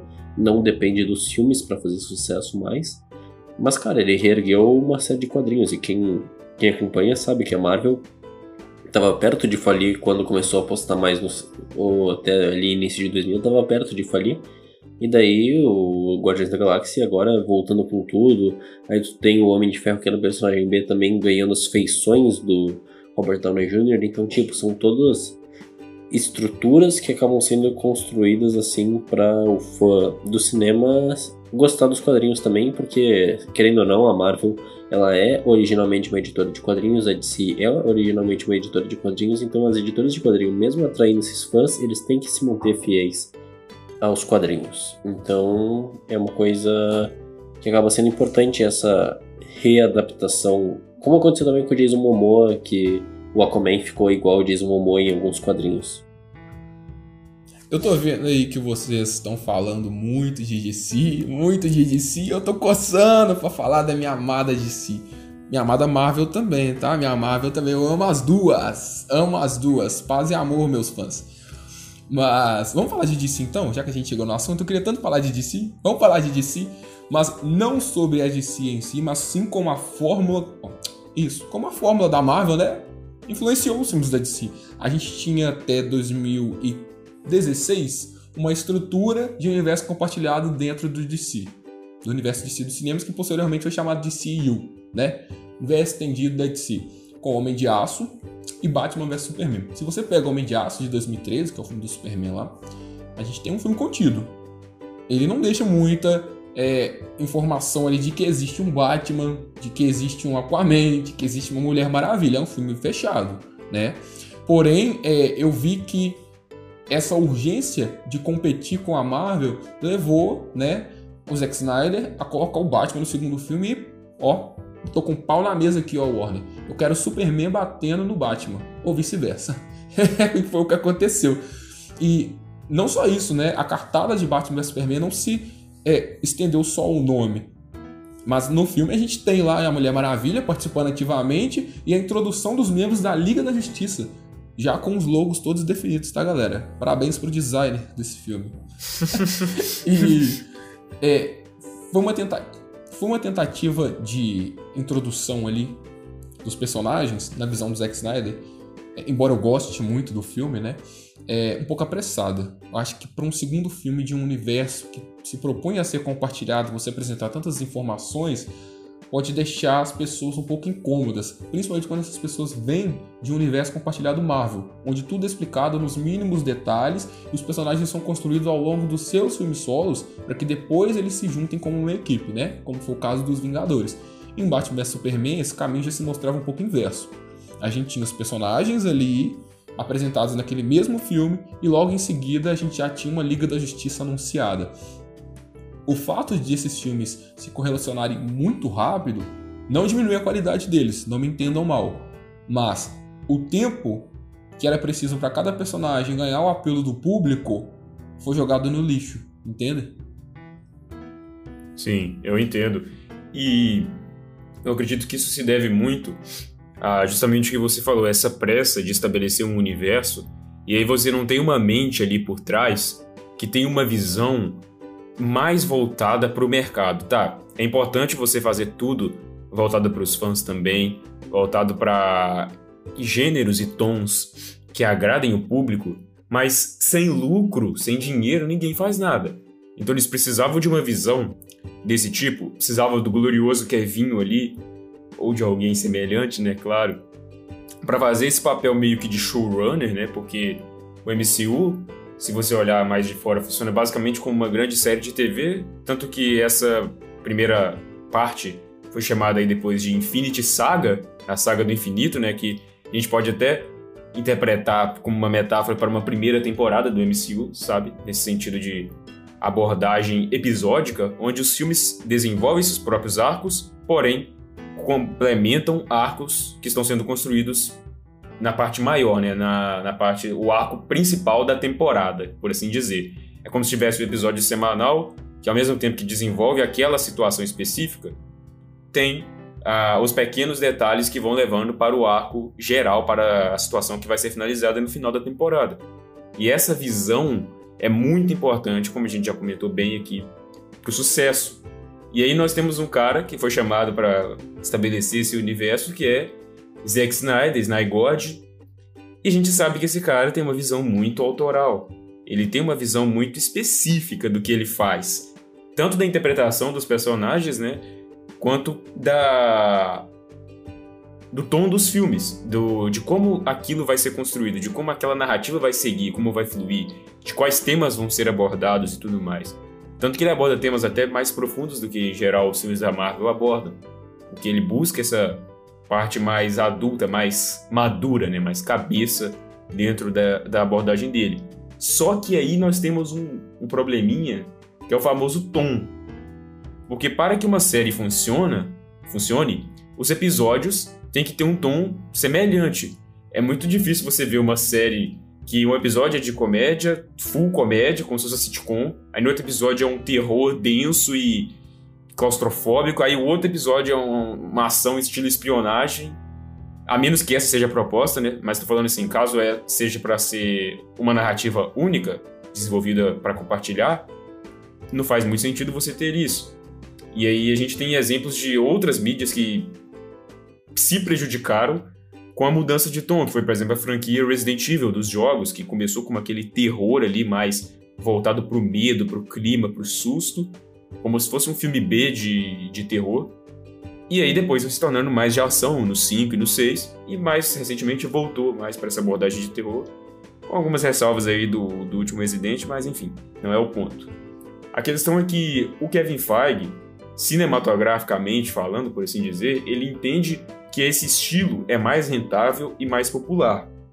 E ele não se esquece de agradar os fãs. Ele consegue dosar tanto essa questão de, ó, precisamos chamar pessoas, precisamos fazer dinheiro, precisamos trazer o cara que gosta. Vamos colocar um easter egg, vamos colocar uma referência, vamos pegar pequenos arcos dos quadrinhos e colocar também. Às vezes dá certo, às vezes não, né? Como pegaram, por exemplo, um pouco do, do planeta Hulk ali e colocaram o Thor Ragnarok. Colocaram algumas referências, aquela luta lá no, tipo estilo de gladiador, né? Lá no Coliseu, eu acho. Alguma coisa assim. No planeta Hulk. É. Na arena. Isso, arena. Isso, bem lembrado. Cara, só cortando aqui rapidinho. Eu fiquei impressionado na forma que você falou da- de primeira, claustrofóbico. Eu falei, pô, não, pô, velho. Você falou isso mesmo, claustrofóbico. Eu treinei, Mas eu treinei. siga, siga, viu? É, então isso é muito dos elementos que tornam o MCU popular. Ele entende o que o público quer, o que os fãs querem, e principalmente entende como manter as pessoas engajadas naquilo, empolgadas por ver o próximo capítulo, que é justamente o que uma série faz, né? Aquela questão do, do gancho final que tem nos episódios, que empolga pra você o que, que vai acontecer no próximo episódio e tudo mais, que que hoje em dia já não é tão forte assim por causa da questão de maratona, né? As séries lançando todos os episódios de uma vez, aí você não vê tanto isso. Mas quando as séries são semanais, normalmente você sempre tem um gancho ali no final, principalmente essas séries tipo de, de canais abertos que, que tem que manter é, um calendário específico, né, para durar durante a temporada e tudo mais. Você sempre tem esse gancho final que vai te puxar para outra coisa. E ele faz isso muito bem, é praticamente perfeito, por assim dizer, babando o ovo do Kevinho mesmo. E, e a conexão das obras vai se tornar ainda maior com relação ao, ao streaming Disney Plus, que a gente já está vendo um enorme sucesso que The Mandalorian está fazendo, né? Então a gente imagina que isso só tem a, a se tornar ainda maior e a beneficiar mais o MCU. E é aí que eu acho que o Zack Snyder se torna o trunfo e a maldição da DC.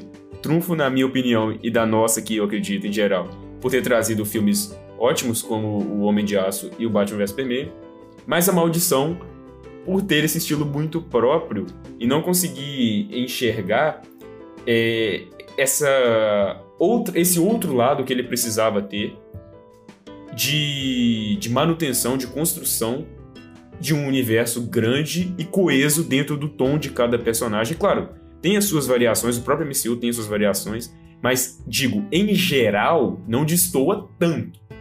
Embora você tenha ali o Soldado Invernal, que é um filme mais sério, por exemplo, do que Homem-Formiga, mas você tem elementos entre eles que conversam, sabe? Tanto de estrutura narrativa quanto de de estilo visual também, em alguns momentos conversa bastante. Mas aí se pegar Batman vs Superman e Shazam, sabe, não tem absolutamente nada a ver entre esses filmes. O que vocês me dizem a respeito disso? Cara, ahn, primeiro, só ali tu tinha falado, você tinha falado um pouco da construção de começar já com uma equipe. Cara, eu sou a favor disso porque a gente já viu dando certo como é inspirado nos Novos 52. Os Novos 52 começaram com a formação da equipe e depois ramificou. Tudo bem que os Novos 52 são feitos diretamente para os fãs que já conhecem a origem e não querem ficar recontando isso. Mas acho que poderia dar certo porque a origem do Cyborg está totalmente relacionada à Liga da Justiça e a Darkseid e tal.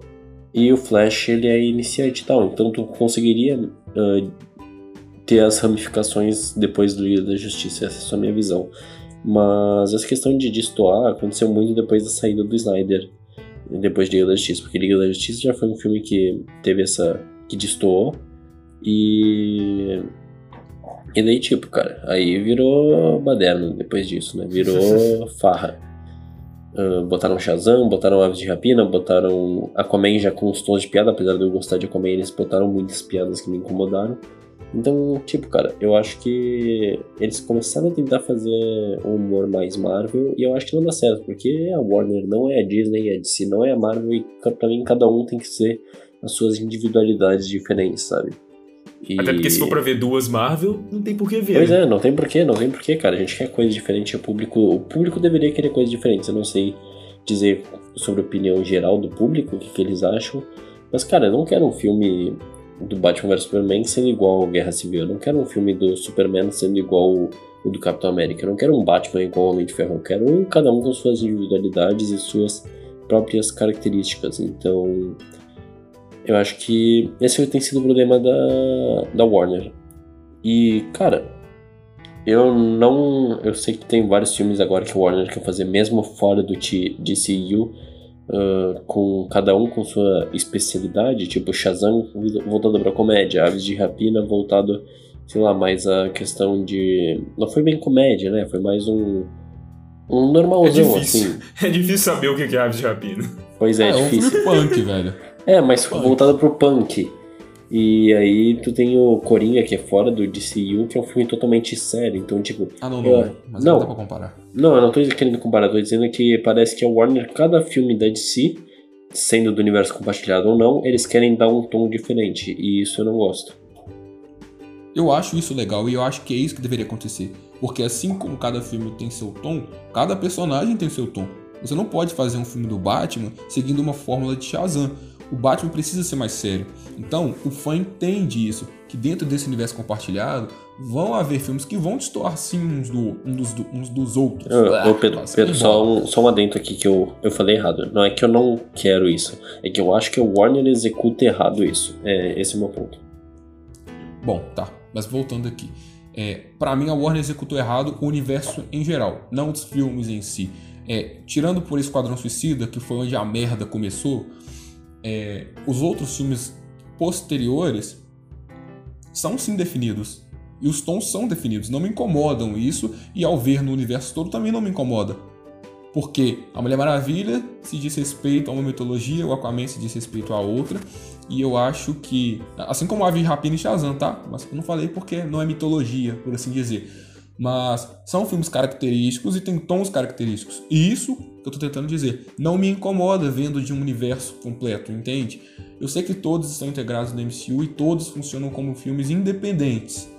Mas se você falar igual o Sérgio disse, né? E que você vê um universo retilíneo e que dentro dele, lá no caso da Marvel, todos têm um padrão específico e que no final não se torna uma bagunça, eu não acho que o da DC também se torna uma bagunça.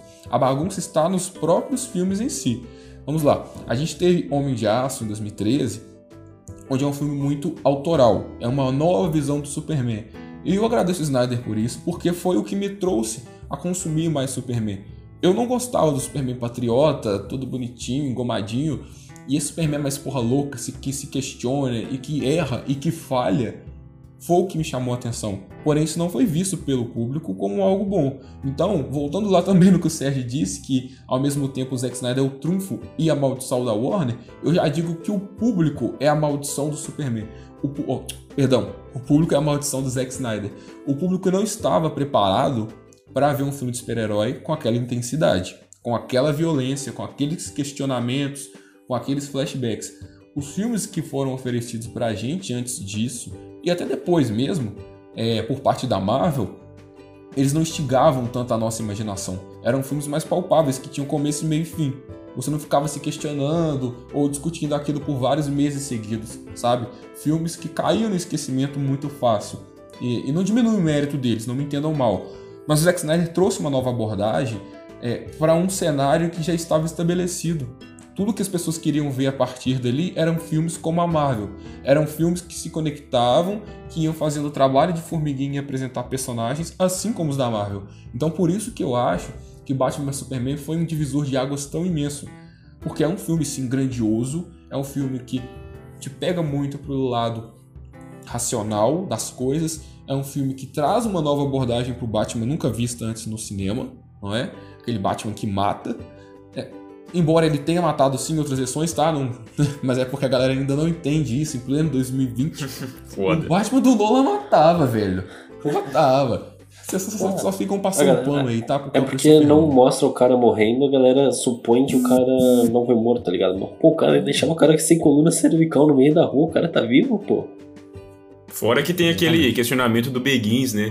Eu não vou te, te matar, mas também não preciso te salvar. Mas aí muita gente pensa, é, mas se você poderia interferir para ele não morrer e é, não você interferir. Matou, velho. Então, né? Complicado. Ah, mas enfim, tem um posto de Lázaro, ninguém tem dó do raça algum morrer. É, ele sempre é volta. por mim.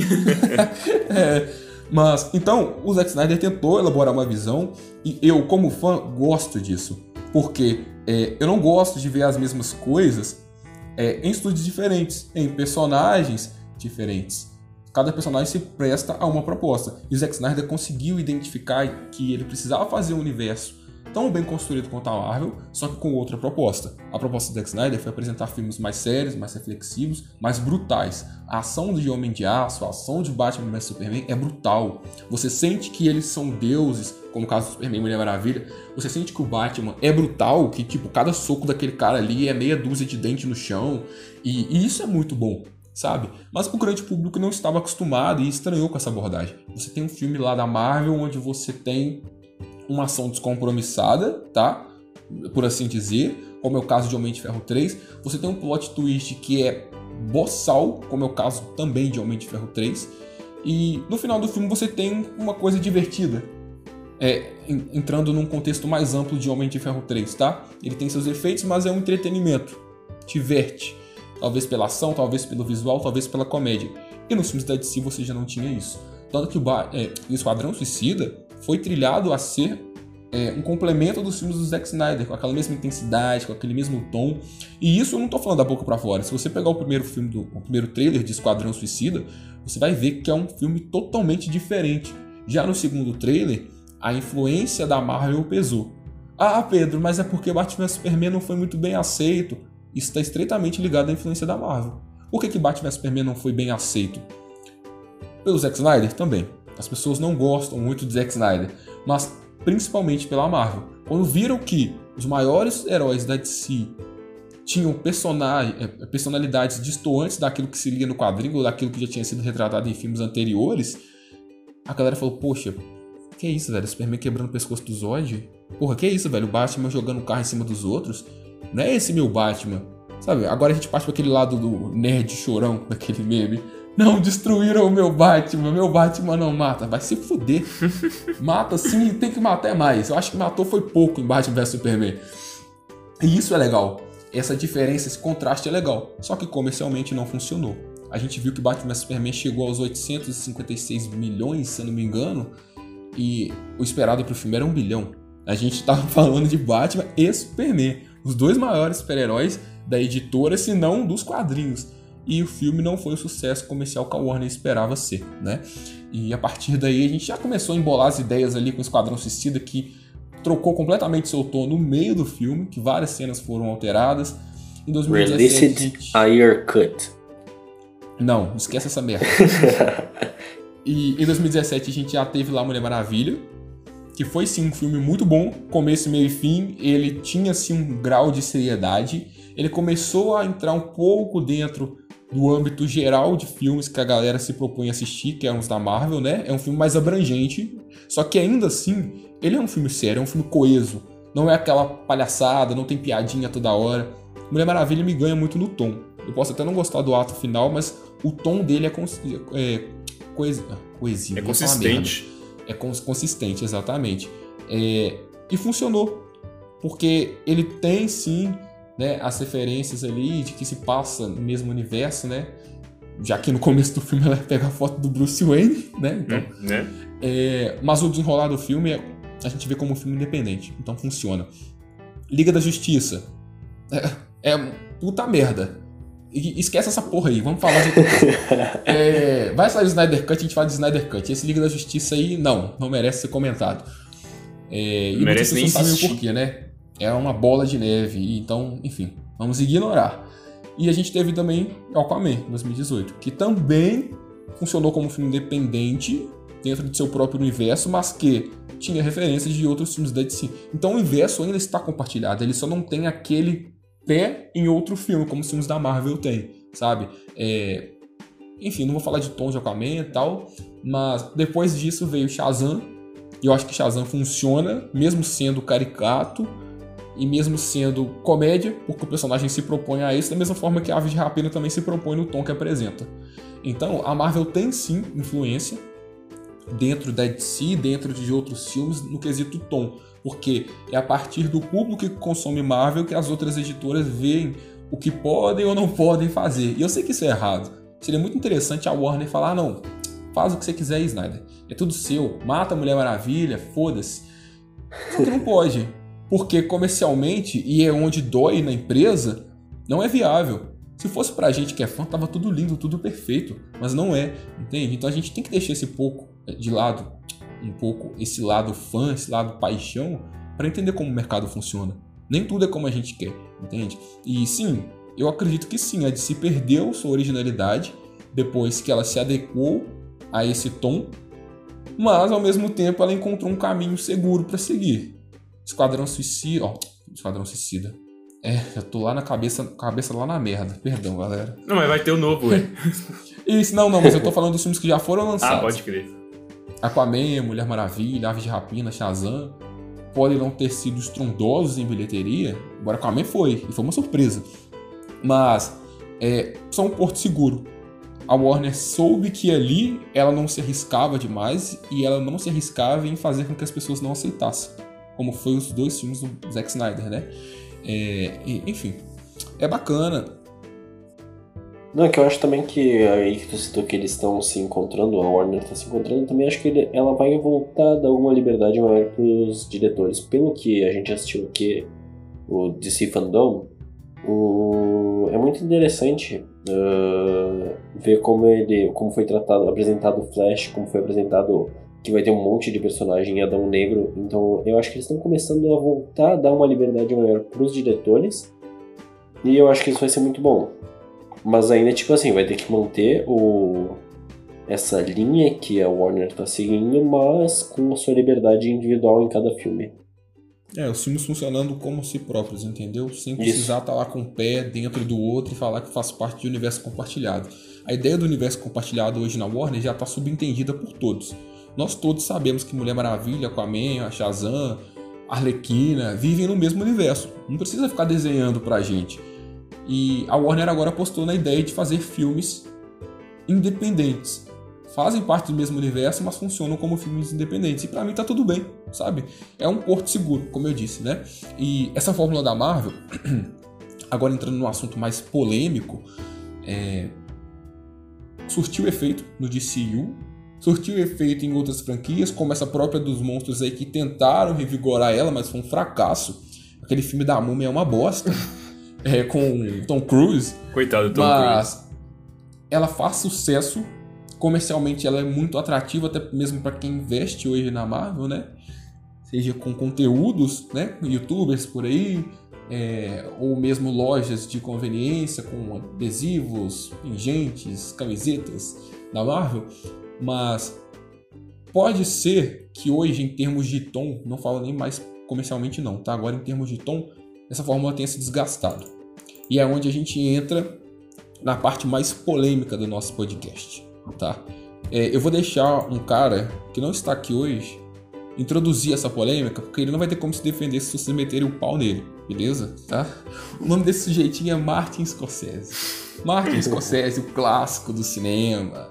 Ele deu uma declaração bem polêmica em novembro, novembro do ano passado, dizendo que Marvel não é cinema. Porém, o conceito de cinema é muito amplo. O que é cinema para você não é para mim. Isso gerou uma repercussão muito grande, a ponto de que ele teve que publicar um artigo se desculpando entre aspas. É, ele explicou melhor a opinião. Mas ele justificou. É, justificou. Exatamente. Como ele viu que o hate estava muito grande, ele falou: opa, peraí, eu acho que eu me expressei mal e eu vou complementar aqui o que eu disse para eu não sair como o estraga a infância das crianças, né? Que amam tanto a Marvel. E nós também que somos, somos fãs. Ele disse que não é cinema. E isso é diferente de é ruim. O fato de não ser cinema não descaracteriza uma obra da Marvel. Em momento algum das declarações dele, ele criticou um filme específico da Marvel ou ele criticou um diretor com uma determinada ideia da Marvel. Não. Eu separei uma citação dele aqui em um artigo publicado pela New York Times em novembro também do ano passado, onde ele diz, aspas, Sei que, se eu fosse mais jovem, ficaria empolgado com essas imagens e talvez até quisesse fazer, mas eu cresci quando tinha que crescer e desenvolvi um senso de cinema, do que eles eram e do que poderiam ser. E isso estava tão longe do universo Marvel quanto nós, na Terra de Alpha Centauri. Entendem? Agora, ele se justificou e disse que é, a visão que ele tinha de cinema é, e que hoje ele tem é diferente do que a Marvel apresenta. E por isso que o que a Marvel apresenta para ele não é cinema. É, em partes eu concordo, mas como, digo, como eu disse e vou, volto a repetir, cinema que é para você, o que é para outro é muito subjetivo. A gente não consegue determinar, entende? E acabou que ele foi massacrado por isso, porque a galera começou a falar: "Não, mas você faz filme cult, então você não gosta de filme blockbuster e não sei o quê". E coitada do velho, né? Foi massacrado aí, foi cancelado, cancelado, cancelaram o Scorsese. Ah, eu falo com vocês, a política do cancelamento chega para todos. Vocês acham que em momento algum do podcast que a gente vai ser cancelado? Não. Nesse aqui eu já devo ter sido cancelado umas cinco vezes. Só por falar mal dos filmes da Marvel. Mas. Ah, chega para todos. E eu quero saber o que, que vocês acham. Na verdade, eu quero começar com o Sérgio, tá? Porque o Sérgio é um, um pseudo-cult que ama filme de artes. Cara, rapaz. que ama filme de artes. É, realmente. Fala um pouquinho, cara. Eu quero saber o que você achou da declaração do Scorsese e a sua visão dessa fórmula Marvel está ou não cansando os nossos cinemas? Cara, eu amo o Scorsese de coração. Achei ele um cara muito foda. O Lobo de Wall Street, Os Infiltrados, O Irlandês, Bons Companheiros. Porra, o cara é foda. E eu concordo também com ele em, em muitos sentidos, porque ele cresceu, ele se desenvolveu o seu amor por cinema numa época diferente. Naquela época, o que era cinema é diferente do que é hoje, o que era popular, né, no caso, não o que é cinema. O que era popular no cinema, o que as pessoas iam assistir nos cinemas e também o tipo de público que ia aos cinemas era bem diferente do que é hoje. É, as influências da sociedade também estão relacionadas a isso, as influências comerciais, porque o cinema se tornou mais comercial ainda, e principalmente nessa questão dos blockbusters. E eu entendo ele nesse sentido, quando ele fala, por exemplo, que os, o, é como se os filmes da Marvel fossem um parque de diversões, sabe? Uma coisa que é mais entretenimento pelo entretenimento. E ele tá certo, tanto que as pessoas gritam nos filmes da Marvel. E elas fazem isso também nos parques de diversões. Não me lembre dessa merda. Vou contar pra vocês aqui rapidinho. A pior experiência que eu já tive no cinema foi um filme da Marvel. Fui eu, bem inocente, em uma quinta-feira de estreia, às 3 horas da tarde, assistir Vingadores Guerra Infinita, sessão dublada. Vou eu muito tranquilo, sozinho, como sempre vou, porque eu gosto de ir no cinema sozinho. Da vez que eu fui no cinema com amigos, eu fui Liga da Justiça e eu saí achando que o filme era uma maravilha. É. Até que um cara no estacionamento do shopping virou para mim e falou: Cara, o filme é ruim. Não, é muito foda, é muito foda. E meus amigos, é, é muito foda. Cara, o filme é ruim. Hoje, se eu pudesse ver esse cara, eu falava: É, meu amigo, você tinha razão. Você tinha razão. e dessa vez eu fui assistir Vingadores é, Guerra Infinita no cinema com um monte de adolescente. Eu lembro que estavam. É, está, eles estavam saindo né, do Senai. Enfim. E acabou que foram ver o filme. E quando eu cheguei na sala, eu falei, oh, o que que eu fui fazer da minha vida? Beleza. Cara, logo nos primeiros minutos a galera já tava gritando, gritando euforicamente, jogando a almofada pra cima. E eu, para mim foi uma experiência insuportável, tá? Vamos resumir aqui. Insuportável, porque eu não consegui prestar atenção no filme direito. Em vários momentos eu não entendi o que os personagens estavam falando, porque era dublado e com a galera gritando não dava para saber, e eu me senti no campo de futebol. É muito legal a experiência da gente comemorar, né? E esse hábito agora tá mais do que comum, mas não foi legal para mim, sabe? Eu não tive a experiência que eu deveria ter com Guerra Infinita no cinema. E depois disso eu só fui ver em casa. Eu não voltei no cinema para ver o filme. É, então, sim, eu concordo com o Sérgio que hoje os blockbusters aí estão estampados nas salas de cinema. De 10 salas de cinema que você tem em um shopping, você tem 7 filmes em cartazes sendo blockbusters. Aqui é 10, filmes filho. de arte. Aqui não tem nenhum que não seja. Na sua cidade é 10? É 10 de 10, sempre blockbuster. Dos Tá filmes vendo? do Oscar, por exemplo, porra. Se for pra esperar É. ter aqui, filho, esquece.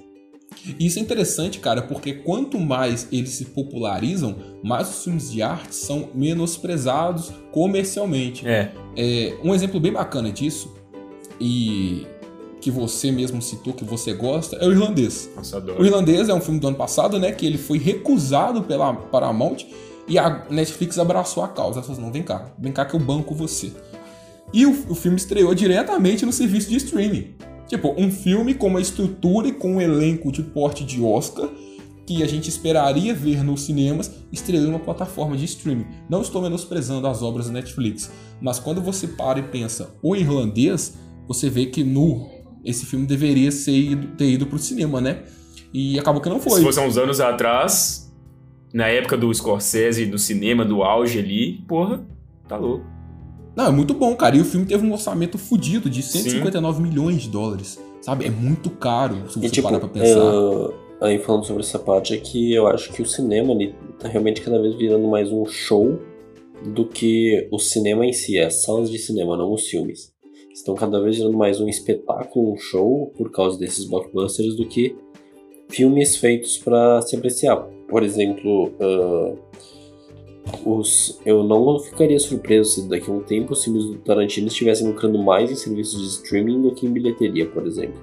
Eu não ficaria surpreso com isso. E eu acho que essa é uma das coisas que o streaming tem que apostar, principalmente, porque o streaming nunca vai ter o, um orçamento, Orçamento. igual a um filme de cinema. Então, cara, Fato. aposta nos filmes de baixo orçamento, cara, porque os filmes de baixo orçamento da Netflix, eu sou muito fã, os que não são blockbusters.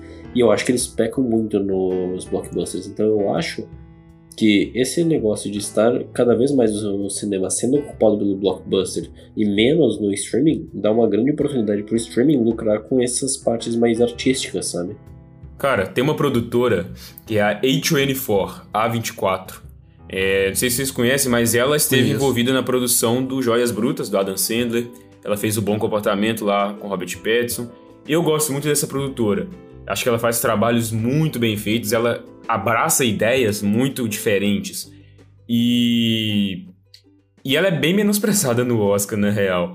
Sempre foi. Ela fez também o O Farol lá, do, também com Robert Pattinson e William Ah, Dafoe. aquele filme é muito maluco, velho. Mano, é mas, malucaço. mas é maluco uma coisa que tu citou o Oscar agora, é que o Oscar tá cada vez mais se adequando aos blockbusters também, cara. Porque eles queriam criar aquela categoria de melhor filme popular, por exemplo. Eles estavam É. pensando em criar. Uhum. Então, cara, Banal. até, até as coisas, até essas premiações mais cults estão se adequando aos blockbusters, o que, sei lá, é um pouco estranho e até entendo a indignação do Scorsese naquela frase do ano passado. Eu Totalmente. concordo, você empobrece a cerimônia. Não tô falando que os filmes blockbusters são to- totalmente desprezíveis, mas quando você tem ali cinco concorrendo em uma categoria e disputando com outros dois de arte, digamos assim, você olha pra aquela categoria e fala, poxa, será que caiu tanto assim? Não é que eles Tá, são é. desprezíveis, é a proposta. A proposta de um filme de arte é diferente de um blockbuster, entendeu? Exato. O blockbuster ele é pra te entreter. O filme de arte, ele geralmente tem algo a mais a dizer. Ele quer te oferecer algo além da tela, além de, ó, vou sentar aqui duas horas, vou assistir, vou me divertir, acabou. Ele quer te oferecer algo muito mais do que isso. Ele quer te fazer pensar pelo durante o filme, te fazer pensar após o filme, te fazer discutir, te fazer pesquisar trabalhos sobre aquele ator que você viu e falou, nossa, fez uma interpretação muito foda aqui, aquele diretor que você, nossa, muito bom e tudo mais. Então ele tem uma proposta diferente, tá ligado? E, É, exatamente. e aí que a H24 que eu falei rapidinho, ela entra nisso porque ela tá fazendo parcerias com streams, como foi o caso da Joias Brutas, da Netflix. Ela também tá envolvida em produções de séries, como a série Euphoria, da HBO, que tem a, a Zendaya lá. Euforia. É, que ganhou o Emmy, e eu achei muito merecido, por sinal. Porque ela. A Zendaya é muito boa nessa série. Nossa, ela é perfeita nessa série, cara. Mas eu tenho meus viés contra a série aí, tá? Sim, tudo bem. Mas eu digo que, tipo assim, episódio. esses filmes eles vão se encontrando cada vez mais no streaming, porque ela já fez uma parceria com a HBO e já fez com a Netflix. Você espera que em algum momento a A24 coloque alguns dos seus filmes na HBO Max ou na própria Netflix também, como ela já fez, né?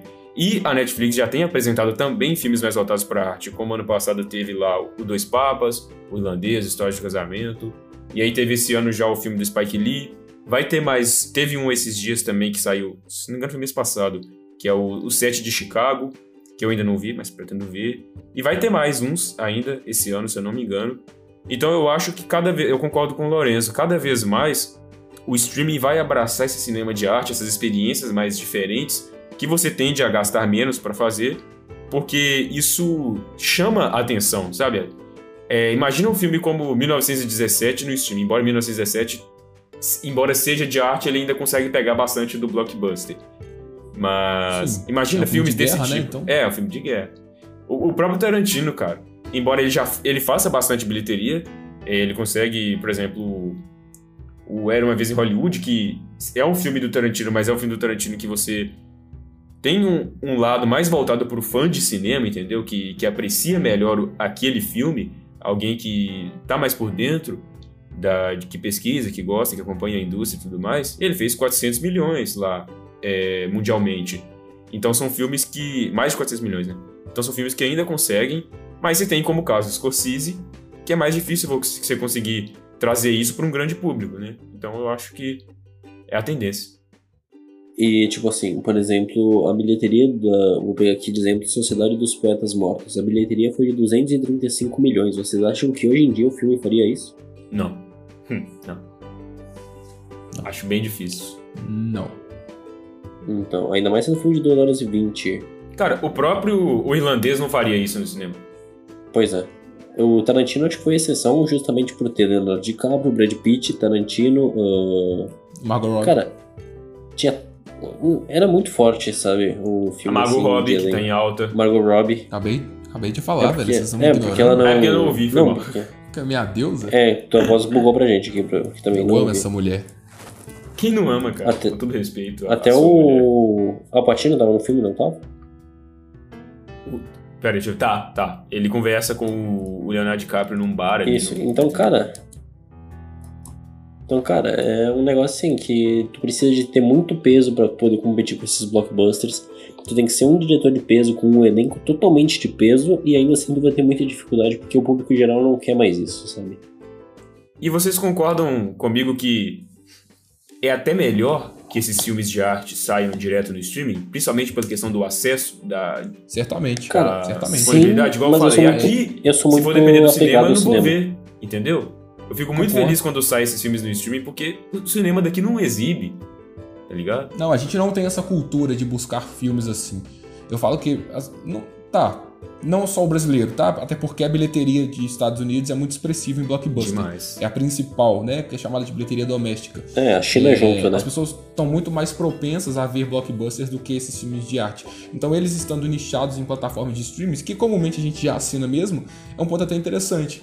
Porque talvez no silêncio da sua casa você quer ver o filme para ser apreciado.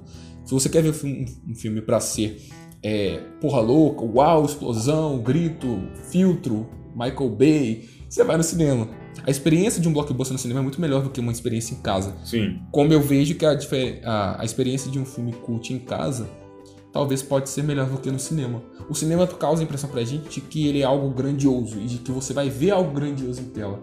Talvez você ver uma história de casamento no cinema não seria tão interessante, entende?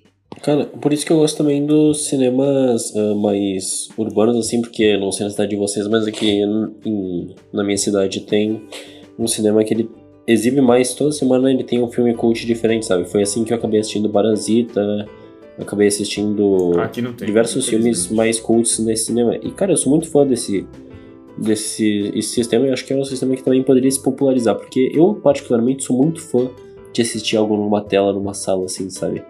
Uhum. Ah. Cara, eu tenho uma ideia pra futuro, se um dia eu tiver dinheiro, de montar uma parada assim aqui, tá ligado? Ah, ia ser bem interessante. Porque não tem, não tem, nem nada, nada parecido. É, e eu sei que tem muitos fãs, porque eu, eu vou em eventos, às vezes, aqui, de, de cultura pop e tudo mais, mas mesmo nesses eventos você percebe que tem coisas ali que já são um pouco mais de nicho, entendeu? E eu também conheço pessoas no meu ciclo de convívio que, embora sejam diferentes, acompanham esse tipo de coisa. No meu curso técnico, por exemplo, que eu fiz de informática, tinham pessoas lá que eu nunca ia imaginar que eram fãs do, do Tarantino, por exemplo, e eu descobri que sejam. Também do Scorsese, tinham fãs do Scorsese lá. Eu falei, não, cara, tem um público para isso aqui, tá ligado? Quem sabe eu consigo fazer, realizar esse desejo aí é, É bem interessante também, tem bastante apoio da secretaria aqui da, da minha cidade, então caso alguém tenha interesse, more na Serra Gaúcha, é o teatro, é o Cinema do Ordovaz, dá uma pesquisada lá que vai valer a pena. É isso, amigos. Os blockbusters estão destruindo os filmes de arte. Scorsese tá puto, o futuro Tarantino é o streaming, tá puto. O futuro é o streaming. Viva Joss Whedon! Viva Zack Snyder! Mentira, que isso? Aí eu me empolguei demais. Empolgou, empolgou. Mas o ponto é o seguinte: é, esses filmes com tamanho orçamento, mesmo sendo lançados em streams, não atendem a expectativa do estúdio comercialmente. É. Mas pode ser que atenda mais pessoas. Normalmente, quando o filme é em streaming, ele tem um pouco mais e de flexibilidade do espectador em ser assistido. Ah, o irlandês lançou hoje, beleza, tem três horas. Eu não vou ver hoje não, mas talvez outro dia eu veja. Ah, o irlandês tá no cinema, poxa, eu vou no cinema pra ver um filme de três horas sobre, sabe, é, não é um blockbuster. Sobre aposentados da máfia. Ultimato. É, exatamente. Não é um blockbuster, não é um ultimato que eu posso ver por três horas no cinema tranquilo, porque tem ação. Então, sim, é um, um novo meio, mas que é um meio que se moldou ao original, ao atual, na verdade, né? É um meio que foi forçado a se adequar por conta dos blockbusters. E a Marvel tem muita influência nisso. Hoje a Marvel dita o tom do cinema pelo poder que ela tem de convencer as pessoas, o poder de colocar lá seu Marvel Studios em cima de um título e fazer com que o filme venda por ser Marvel Studios. E isso é bom para nós que gostamos de heróis, gostamos de ir ao cinema. E é ruim para alguns, porque prejudica é, a ofertividade de produtos que ele pode ter indo ao cinema, não é? Mas, é, prejudica a variedade. o mundo né? atual é assim. É, né? Então, se você não se adequar, você acaba ficando para trás. E a Marvel está deixando muita gente para trás, inclusive a DC, é, em relação à notoriedade no cinema, tá bom? Mas é isso, amigos. Chegamos ao fim aqui Falamos muito, várias ah, declarações falamos, polêmicas. Eu vou ser cancelado. assim que esse episódio for pro ar, você pode ter certeza que lá no meu Instagram, no meu Facebook, a galera já vai estar tá me cancelando. Mas não tem problema não, galera. Eu crio outra conta e volto ainda pior, tá? Só para avisar. Eu não desisto. E agradecer aqui, né? Meus colegas de equipe, participantes. Lorenzo, muito obrigado pela participação no episódio, tá? Eu que agradeço. É, Continue aí sendo imparcial. Só que não. Muita coisa, galera, que ele tinha para falar que ele não falou porque ia dar polêmica. A gente tá evitando nos constranger aqui falando mal dessa maravilhosa Marvel. e... Mas agradeço, cara. Volte sempre, tá? Próximo episódio, tamo junto. Sérgio, muito obrigado. Respirei melhor dessa vez. Ah, eu tô com adesivo é. no ouvido aqui, porque dividir podcast com você não é fácil. Aí, Se vocês aí. não entenderam a piada, vão lá no perfil do Sérgio e consultem Não é fácil, galera. E é isso, galera. A gente falou muito sobre Marvel, sobre as consequências do tom da Marvel, sobre o que a Marvel indiretamente impôs pro cinema em geral. No próximo podcast a gente vai voltar com ainda mais polêmica, tá? Agradeço novamente o acesso de vocês por terem ficado aqui até o final. Visitem as nossas redes sociais, nos acompanhem. Quando lançar o episódio novo, nós vamos avisar. E mais uma vez, muito obrigado. Um abraço para vocês. Valeu!